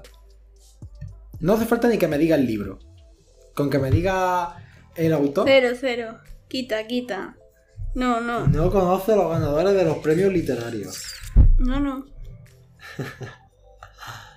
No, no, de verdad que no, que no. No, No va a decir nada. Pues mira, A ver. del premio Miguel de Cervantes, yo no la conocía, se llama Cristina Peri Rossi. Y del Ni premio idea. Planeta es Carmen Mola, que no sé si te suena, pero Me Carmen Mola es el seudónimo de varias personas. O sea, Carmen Sí, de- Mola creo está, está muerta. Creo. No Carmen sé. Mola, eh, Carmen Mola, eh, me estoy refiriendo a quien ha ganado en 2021 con el libro La Bestia, se llama. Puede ser. A ver, deja. A ver si no me equivoco. Que fueron tres hombres que tu- utilizaron el seudónimo de esa mujer para hacer. Si me dices los nombres, te lo doy la puntuación. No, no me acuerdo. Son tres hombres. No lo sé, yo, yo lo único que sé es eso, Álvaro. Es como que fue muy polémico Hmm. porque después se dieron cuenta de que no era una mujer, que eran unos tres hombres encima y todo el mundo como ¡guau! Pues eran Jorge Díaz, Agustín. Martínez y Antonio Santos Merced. Con el seudónimo de Carmen Mola, que la has tenido que estudiar para selectividad, con su libro El cuarto de atrás. ¡Hostia, sí! De, no sé, por eso te sonaría Carmen Mola. Cero de tres. Todavía puedes ponerte segunda. Venga, va. tendrías que superar a mi hermana, que tiene cuatro, ¿vale? La siguiente es de arte. Venga, Yo te voy a decir una obra y tú me tienes que decir de qué estilo es. Te voy a decir dos obras, venga, ¿vale? Me tienes que decir de qué estilo es. La primera es Las Meninas, de qué estilo es. Estoy entrega. Mientras piensa, Es voy, Velázquez. Es de Velázquez. creo. voy diciendo que una vez, yendo para el pueblo, íbamos Jesús y yo, preguntándole a ella cosas así. Le preguntábamos Es que obras y decía el estilo y acertaba, pero es que le decíamos obras así random. Por eso digo, le voy a hacer una pregunta y no son tan difíciles las que le estoy preguntando. Es que estoy entre dos. Dime entre cuál está. Renacimiento y barroco. Sé No que, puedes- no sé te que, puedes sé que ir está entre esas dos. Lo que pasa es que Ve- Velázquez me resulta más Renacimiento. Creo que es Renacimiento. Yo voy a decir Renacimiento. Ahora para que sea barroco. Te voy a preguntar la otra y te digo luego si están bien o no. Tienes que haber acertado las dos, pero la otra. El nacimiento de Venus. El nacimiento de Venus, pero es. Ah, vale, sí. ¿De qué estilo es? Es que ahora mismo me la estoy. me la estoy imaginando. Es como. Esa diría que es barroco. ¿Barroco? que creo que van a estar al revés. Pues no entiendo por qué. Pero... mm, es que el nacimiento de Venus... Es que me, me resulta muy raro el rena- eh, es que el nacimiento de Venus tiene pinceladas renacentistas, pero claro, como que el barroco como que va después. Entonces no sé, yo le pongo barroco. Ahora para que sea al revés. ¿Cómo has dicho? Lo has dicho al revés. Sí. ¡Ah! ¡Me duele! ¡Me duele, te lo juro! Me está doliendo ahora mismo, pero. Mira, digo, uh, del barroco y el nacimiento de Venus del renacimiento. Joder. Joder. Que no lo vea Carmen Sousa, me va a matar. Mi profesora de historia. La siguiente es sobre mí, ¿vale? Venga, va. Joder. Son dos preguntas. La primera es de sí o no. La Venga. segunda, la pregunta en sí. ¿Alguna vez me ha quedado, he suspendido alguna asignatura?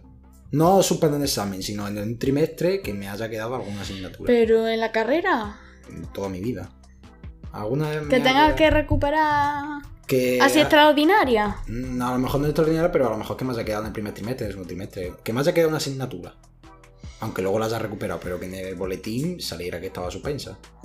Es que yo sé que ha suspendido, por ejemplo, natación, pero después la ha recuperado. Entonces no sé si eso cuenta como suspenso o no. No, esa no cuenta. No, Vale, porque entonces no. no. Primero, no, porque no la suspendí. Entonces no. No me ha quedado ninguna asignatura. Yo creo que no. Pues sí me quedó una Joder, asignatura. ¿cuál? Me quedé en cuarto de la ESO, me quedó tecnología. ¿En serio? ¿Te quedó tecnología? No sabías que teníamos a Tomás y eso. Pues. Tomasito te hizo eso. En el segundo trimestre me lo ¡Ah! suspendí. Luego la aprobé. ¡Qué puto! Luego, luego la aprobé. Ha sido la única asignatura que me ha quedado. Pero me quedo en segundo. Te quedan cinco. Joder. Sí, mira, escúchame, si no. la aciertas. No, no, no, si esto la- ya está perdido, si la Álvaro. aciertas, te pones Mira, segundo. ya no tengo esperanza, porque es que he dicho al revés lo de Velázquez y lo del nacimiento de Venus. Me estáis sorprendiendo. Uy, qué portazo. Me estáis sorprendiendo demasiado, porque a Jesús le pregunté tres que, claro. integrantes de Nirvana. Y ahí no me puede confirmar cómo tiene Jesús el cuarto de Nirvana. Y no lo acertó. Pero vamos, eh, lo, mío, lo mío es distinto, porque el barroco y el renacimiento están muy unidos entre sí. No, no, no, Pero no, no. no. Vale, pues ahora si quieres buscamos otra, otra cosa y verás cómo te la respondo. Me cago en tu de verdad, que estoy ahora mismo ofendida conmigo misma por eso. Te voy a hacer al final una pregunta extra. Venga, Pero solo si has tenido un cero. vale, Si no, te la voy a hacer, pero no va a contar. Vale, si has tenido un cero, venga. te cuenta y para sumar un punto, vale. venga. La siguiente. Quiero que me diga cuánto mide el Everest. Mi cara ahora mismo es un poema. Mi cara ahora mismo es un poema. Yo la sabría. No porque la he buscado, yo la sabía. Son cosas que culturilla general. Ah, ah, ah, ¿Cuánto diría la señorita Ainhoa que mide el Everest? No sé, no respondo. Más o menos. Mira, Es que voy a decir una bestialidad. Quiero decir no vaya a ser que se vaya, a quedar fatal. No quieres quedar en ridículo. No. El Everest mide. ¿Cuánto, ¿Cuánto diría más o menos? Así de metros. Ya te la he dado por mal, pero bueno, ¿cuánto hubieras dicho? Mil, dos mil, tres mil, cuatro mil, cinco mil, seis mil, siete mil, ocho mil, nueve mil. Hmm. Pues muy cerca. Joder, siempre me quedo cerca, me cago en todo. 8848 metros. Joder. Esto, esto, esto me está matando a mí lentamente, ¿eh? Es que, tío, es que me quedo muy cerca. Es como si te pusieran un 9 con- No, en plan un 4 con 9 y te suspendieran. Atenta a la siguiente, ¿eh? Bueno. Atenta a la siguiente porque es eh, al mismo nivel que integrante de Nirvana, de Jesús. Atento a esto. Ahora me dicen integrante de Chase Atlantic y ahí es cuando... No, porque no sé ni quién es Chase Atlantic. Escucharlo está muy guay. Dime el nombre de cuatro integrantes. ¿Sabes qué te voy a preguntar? PTS. De BTS. Ah... Cuatro. Jung Hoseok, Min Jongi, Kim Namjoon. Espérate, espérate, espérate, espérate. Vamos a parar un momento. Vamos a parar un momento porque, claro, ya que ayer estuve buscando las respuestas y me salían como No te varias preocupes, esta la, esta la tengo, esta la tengo. Me, me salían. Me salía como su nombre completo, luego como una abreviatura. Vale, es que tiene. Si quieres, yo te lo digo todo, ¿eh? Yo no tengo, yo no tengo ningún problema. Mira, vamos a empezar por partes. El menor, que tiene 25 años por aquí, por ahí más o menos no sé qué, es Jun, eh, no, Jeon Jungkook. Ese lo tengo. El menor, el McNae, que le dicen Cook algunas veces. Después está Kim Tae-yoon, que también es apodado como Bin o Alien, pero ya no le gusta que le digan Alien. Después está Jimin, Park Jimin, que le dicen Jimin, obviamente. Después está Min Jong-gi, más conocido como Suga. Después está Jung Hoseok, que es más conocido como J-Hope. Kim Namjoon, que es conocido como Rap Monster o R.A. Y después está... Eh, y después está Jin, que bueno, se llaman Jin. que es. ¡Un punto! Mira, yo tenía apuntado. Es que tenía como aquí abreviaturas. Yo tenía Suga, J, Hope, Bueno, Jimmy, Jeon, Jun, Cook, Jin, V y RM. Eso. Pero bueno, que sí que me lo has dicho de sobra. bueno, otra aportación. Suga también le gusta que le llamen August D. No sé, lo vi ayer. Estuve viendo la respuesta y digo, a ver, me voy a volver loco. ¿Cuánto hay? No te preocupes, me lo sabía todo. Muy bien, ¿no? la- Esto, Jesús se queda con eso. Muy bien. Ha sido el único que su grupo favorito. No sé si es tu grupo favorito, pero de los que más le gusta. Ah, saberlo. Bueno, todo lo que sea K-pop, si me gustan los integrantes, me sé todos sus nombres y todas sus abreviaturas. Menos lo de Chase Atlantic. Pero Siento a- mucho. Te voy a decir una cosa. Que se sabía todos los nombres de BTS, pero que no sabía diferenciar entre el barroco y el renacimiento. ¡Joder, déjame! está en arte, que está en arte. Bueno, es que arte abarca muchas cosas. La siguiente. Me estoy. Siempre meto yo una de deporte. Obviamente yo tengo que meter una de deporte Uf. de mi ámbito. Mira, es muy sencilla, muy, muy, muy sencilla, de verdad. Cuando la escuche a alguien que es que no hace falta ni dominar del tema. Habló, habló, no, habló la que cogió una bicicleta y por poco atropella a una abuela. es que. Tú sabes que a mí me gusta mucho el fútbol, ¿vale? Buah, no, no, muy sencilla, de No, verdad. no, no. Muy sencilla. Venga. ¿Cuánto dura un partido de fútbol? 90 minutos. Vale. Y la otra. En el caso de haber una prórroga, ¿cuánto dura esa prórroga? ¿5 minutos puede ser? No, sí, 5 minutos. 30 minutos. Joder, pero ¿por qué, por qué, por qué lo estructuran así? Tío, mira, os voy a contar un story time rápido. Un día vine de, de haberme puesto una vacuna, estaba medio piripi, tenía fiebre y me mandaron a jugar a fútbol. Un chico me pisó el pie, me caí para atrás, me rebotó la cabeza y desde ese momento no volví a jugar a fútbol. Entonces, no me puedes pedir que me sepa las putas reglas. si es que me, fal- me faltaron neuronas para que se me muriesen en No ese te golpe. ninguna regla, te pido cuánto dura un partido de fútbol, cuánto dura la prórroga. Es que es sencillísima. vamos. ¡No es sencillo! La sencilla no la puedo hacer. Es que. Dime, dime las técnicas esenciales de pintura, venga. Ah, ¿ahora qué? Mira, escúchame. Te quedan dos preguntas. Venga. A ver, me- se está riendo de mí. Ahora mismo va última. Uno, uno y medio, ¿no? Porque es que el de 90... No, porque lo que te he dicho es que en el de los premios, esa es la que te ha contado como medio. Porque tenías dos preguntas, tú puedes elegir cualquiera de las dos. O sea, esa es la que te ha contado como media. Si ¿Y la de los dos- nombres? La de los nombres, como lo ha dicho todo un punto. Entonces, ¿cuánto llevo? Uno, si solo has dicho la de los nombres. Joder. De verdad, ¿eh? Te quedan dos. ¿Y lo de 90 minutos qué? Que eran dos cosas. Es que lo de 90 minutos suponía ya. Era una pregunta Vale, vale, vale, venga. Yo suponía que la iba a acertar. Vale, La vale, cosa vale. era la pregunta. Vale. Te puedes quedar penúltima. Porque Jesús ha hecho tres y medio. Esta Jesús se la sabe, ¿vale? ¿Quién descubrió la gravedad? ¿Qué físico? Mira, te voy a decir qué físico. ¿Qué físico descubrió la gravedad? Venga, ahí va, por favor. Ahí. Jesús, si está escuchando esto, se está tirando del pelo. Se está haciendo así, se, se está tirando del pelo. Se, se- se- se está quitando, ¿eh? Se está quedando calvo. Se queda calvo. Isaac Newton. Muy bien. Yo con la boca pequeña ahí. y ya. ¿Cuánto Que no me sepa lo del ¿Cuál es- renacimiento y barroco, que me sepa lo del puto ¿Y Isaac y Newton. cuál- y cuál es el, el valor de la gravedad? Ya si me dices esto, ya te corona. O sea, la pregunta la tienes bien, pero ¿cuánto es la gravedad? Si ya... ¿El qué? ¿Cuánto vale la gravedad? La gravedad es una aceleración. Ajá. Pues ¿cuánto vale esa aceleración? Ni idea. No. Vale, menos 9,81, pero... sé. Ya digo, si se sabe eso y no se sabe, ya lo del renacimiento ya me voy. Mira, es que lo de. Te lo juro, me, me va a enfadar. Vale. Dos. Ya vas penúltima. Venga. La última. Se, La está riendo de mí, ¿eh? Es que la última siempre es la más difícil. Pero Ah. no, no porque sea difícil, sino porque sé que tú de ese tema pues dominas poco.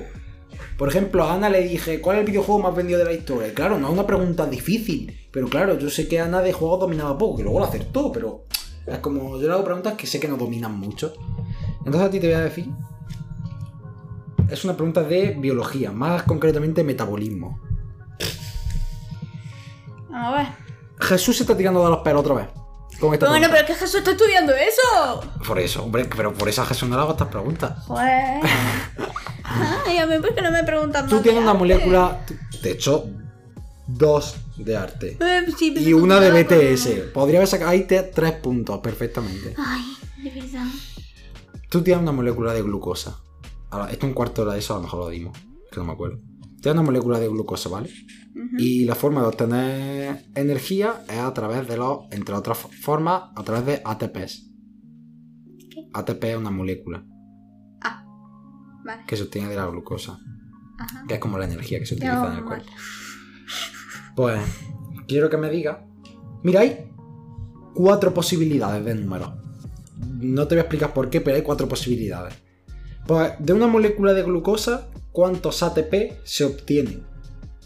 Hay cuatro posibilidades. Con que me diga una, te doy la pregunta bien. ¿Cuántos ATP de una molécula de glucosa?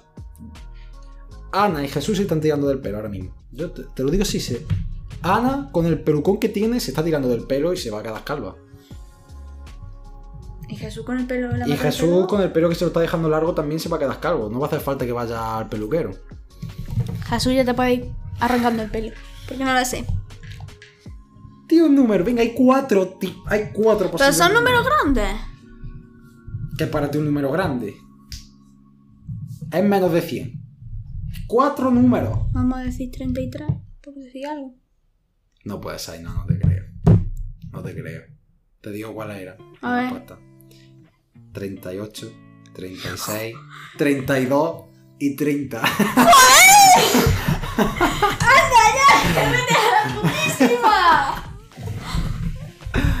38, 36. Y digo 30. 33, tío. Manda huevo. Había 4 y has dicho 30, que era eso. Y has dicho todo menos la que es. Bueno, hasta aquí nos despedimos. Buenas noches. La verdad que ha tenido mala suerte, ¿eh? Entre decir eso al revés. Decir lo de Carmen Mola que era un seudónimo de tres personas, pero no sabes cuál. ¿Ves? Ha tenido mala suerte. No el, que- el Everest dice que 9.000 metros y eran 8.848. Yo creo que si hubieras tirado más, más triples, alguna entra. Que no es triple. Que es que es demasiado torpe la vida. Te voy a hacer la última, ¿vale? Pero esta ya te he dicho que no cuenta. Mira. Vale. Nosotros somos de. de. Jaén, ¿vale? Sabes que en Jaén hay una catedral. Hostia. No, no, eso por ahí no vaya, Álvaro. Tú me has dicho. No vaya, no. No, no, no, busca otra cosa. Tú me has dicho que te diga cualquier obra. Me No. has dicho. No, pero la de Jaén. No, por favor. Y me has dicho. No, la de Jaén no. cualquiera. La de Pues. Jaén no. No. Para demostrar si eres tu tío. No, no, no, no, no. ¿Cuál no, es no. el estilo de la catedral de Jaén? Creo que no, no tenía solamente un estilo. Entonces sabes algo. No tenía un estilo. Creo que tenía mezcla Pues venga. de neobarroco o algo así. Es que no sé, es que mm, hay... A ver, esto para quien no sepa de arte, hay muchas veces que se hicieron arquitectura que tiene varios estilos integrados, ¿vale? Hay muchos sitios importantes, por ejemplo, como la Catedral de Notre Dame, No estamos hablando de no, no, no, no, no, pero no, lo voy a explicar. Que la catedral de Notre Dame tiene gótico, pero también es neogótico. Porque em, como que han hecho mezcla. En plan, lo han mezclado varias veces. Pero el caso es que esta, no sé, si tiene varios estilos, entre barroco, renacimiento, neobarroco, neogótico, no sé. Sí, te estás riendo porque estoy, supuestamente estoy echando un triple y más o menos... Es que tú me has dicho, pregúntame cualquiera, que ahora verás cómo me la ves ahí. Fíjate que no me he ido muy lejos. Te he dicho la catedral de tu provincia, ¿eh? Que es que, si os fijáis, os las preguntas no algo la No, catedral sí que no las hace difíciles, la pero yo prefiero que me pregunte por el conte y su hijo, que eso es de Grecia antes que eso. Pues a ver si vas y la ves más y te enteras de qué. Ya no se te va a olvidar cuando te lo diga. Mm, No, yo aquí ya no tengo nada más nada. mm, yo creo que... Mm, espérate. Yo te voy a decir lo que sale en internet. ¿eh? Yo obviamente no sé, no sabía el de Yo la- creo que es barroca. A mí me da eso neobarroco por ahí. Por lo que he leído, es renacentista con fachada barroca. ¿Ves? Te he dicho que normalmente es que mezclan muchos estilos. Pero yo es que lo que he visto ha sido el exterior. Pues te voy a decir una cosa. La catedral de Jaén dice que Es muy bonita. Es una de las más Sí, bonitas sí, de sí, sí. España. Pero Ya lo eso sé. no quita que la haya fallado. Eso no He quita- fallado, lo siento, chicos. No soy de Jaén. Mira, no te has quedado última porque has superado a María. Te has quedado penúltima. Y con esto ya hemos acabado la, la entrevista. Casi dos horas, he superado. Una hora y 52, pero luego esto tengo yo que, que editarlo porque durante la entrevista yo creo que no voy a quitar nada. Porque yo lo que suelo quitar es así, a lo mejor que te tire 7, 8 segundos pensando para que no se escuche, cuando la gente lo esté escuchando, no escuche un silencio eso Prolongado, sí, sí, sí. Pero aquí en el test, pues sí, te he dicho que puedes pensar todo lo que tú quieras, pero bueno, porque no me importa estos 20 minutos 25, ponerme a editar y los 7, 8 segundos que te tires pensando recortarlo a 2 segundos. Claro, sí, sí. O sea, tú has estado pensando más, pero la gente ve menos. Pero por lo demás, yo creo que se va a quedar más largo que el de María, a superar el de María. Chicos, temo decepcionaros con las preguntas. De verdad, yo estoy más decepcionada conmigo misma con la cosa del renacimiento y del barroco. Me duele, me, me escuece. Me escuece muchísimo, no lo sabéis bien. De verdad. Voy a llorar ahora después en una esquina. Y porque no tengo ni sandía ni naranja, sino también. ¿Cómo te las pasado? Yo me la he pasado bien, la última estaba más guay. A mí me ha gustado muchísimo ese de. ¿De decir todos los nombres de BTS? Sí. Eh, es mi pasión. Os puedo decir el de City Dream si queréis también. Pero. Nada. Mm, ya no conozco, no, No, no, no, domino no, yo no, mucho de, de K-pop. Quizás le meto tres triples y se entera. Yo por aquí lo voy dejando. Que espero que os haya gustado el episodio de, de hoy. Que la semana que viene no os lo puedo prometer, pero creo que voy a traer otro conociendo a. Que estoy hablando con la persona. Ainhoa creo que sabe quién es. y espero traer a esa persona. Así que si os ha gustado os animo a que lo compartáis con vuestros amigos. Espero que la otra persona se quede por debajo de mí, porque si no va a ser. va a ser un poquito humillante. Espero que os haya gustado, que si que lo compartáis con vuestros amigos, con vuestros familiares, que me sigáis en las redes sociales y que nos vemos el siguiente miércoles. Y como siempre digo, dejo que los conociendo a la persona, el invitado, se despida y diga lo que tenga que decir. Así que adelante. Bueno, decir que cualquier persona que a partir de ahora haga un conociendo a con Álvaro se quede por debajo mía, porque si no me voy a sentir muy mal. Por favor, hacerlo aposta. ya por mi, por mi salud y por mi paz mental. Que ha sido un poco duro para mí, sabes que no me sé qué es re- renacimiento y qué es barroco. Que muchísimas gracias por ver, bueno, por vernos, por escuchar. Y que sí he gritado mucho, I'm so sorry. Y pues ya está. Nos vemos el miércoles siguiente, chicos. Adiós. Adiós.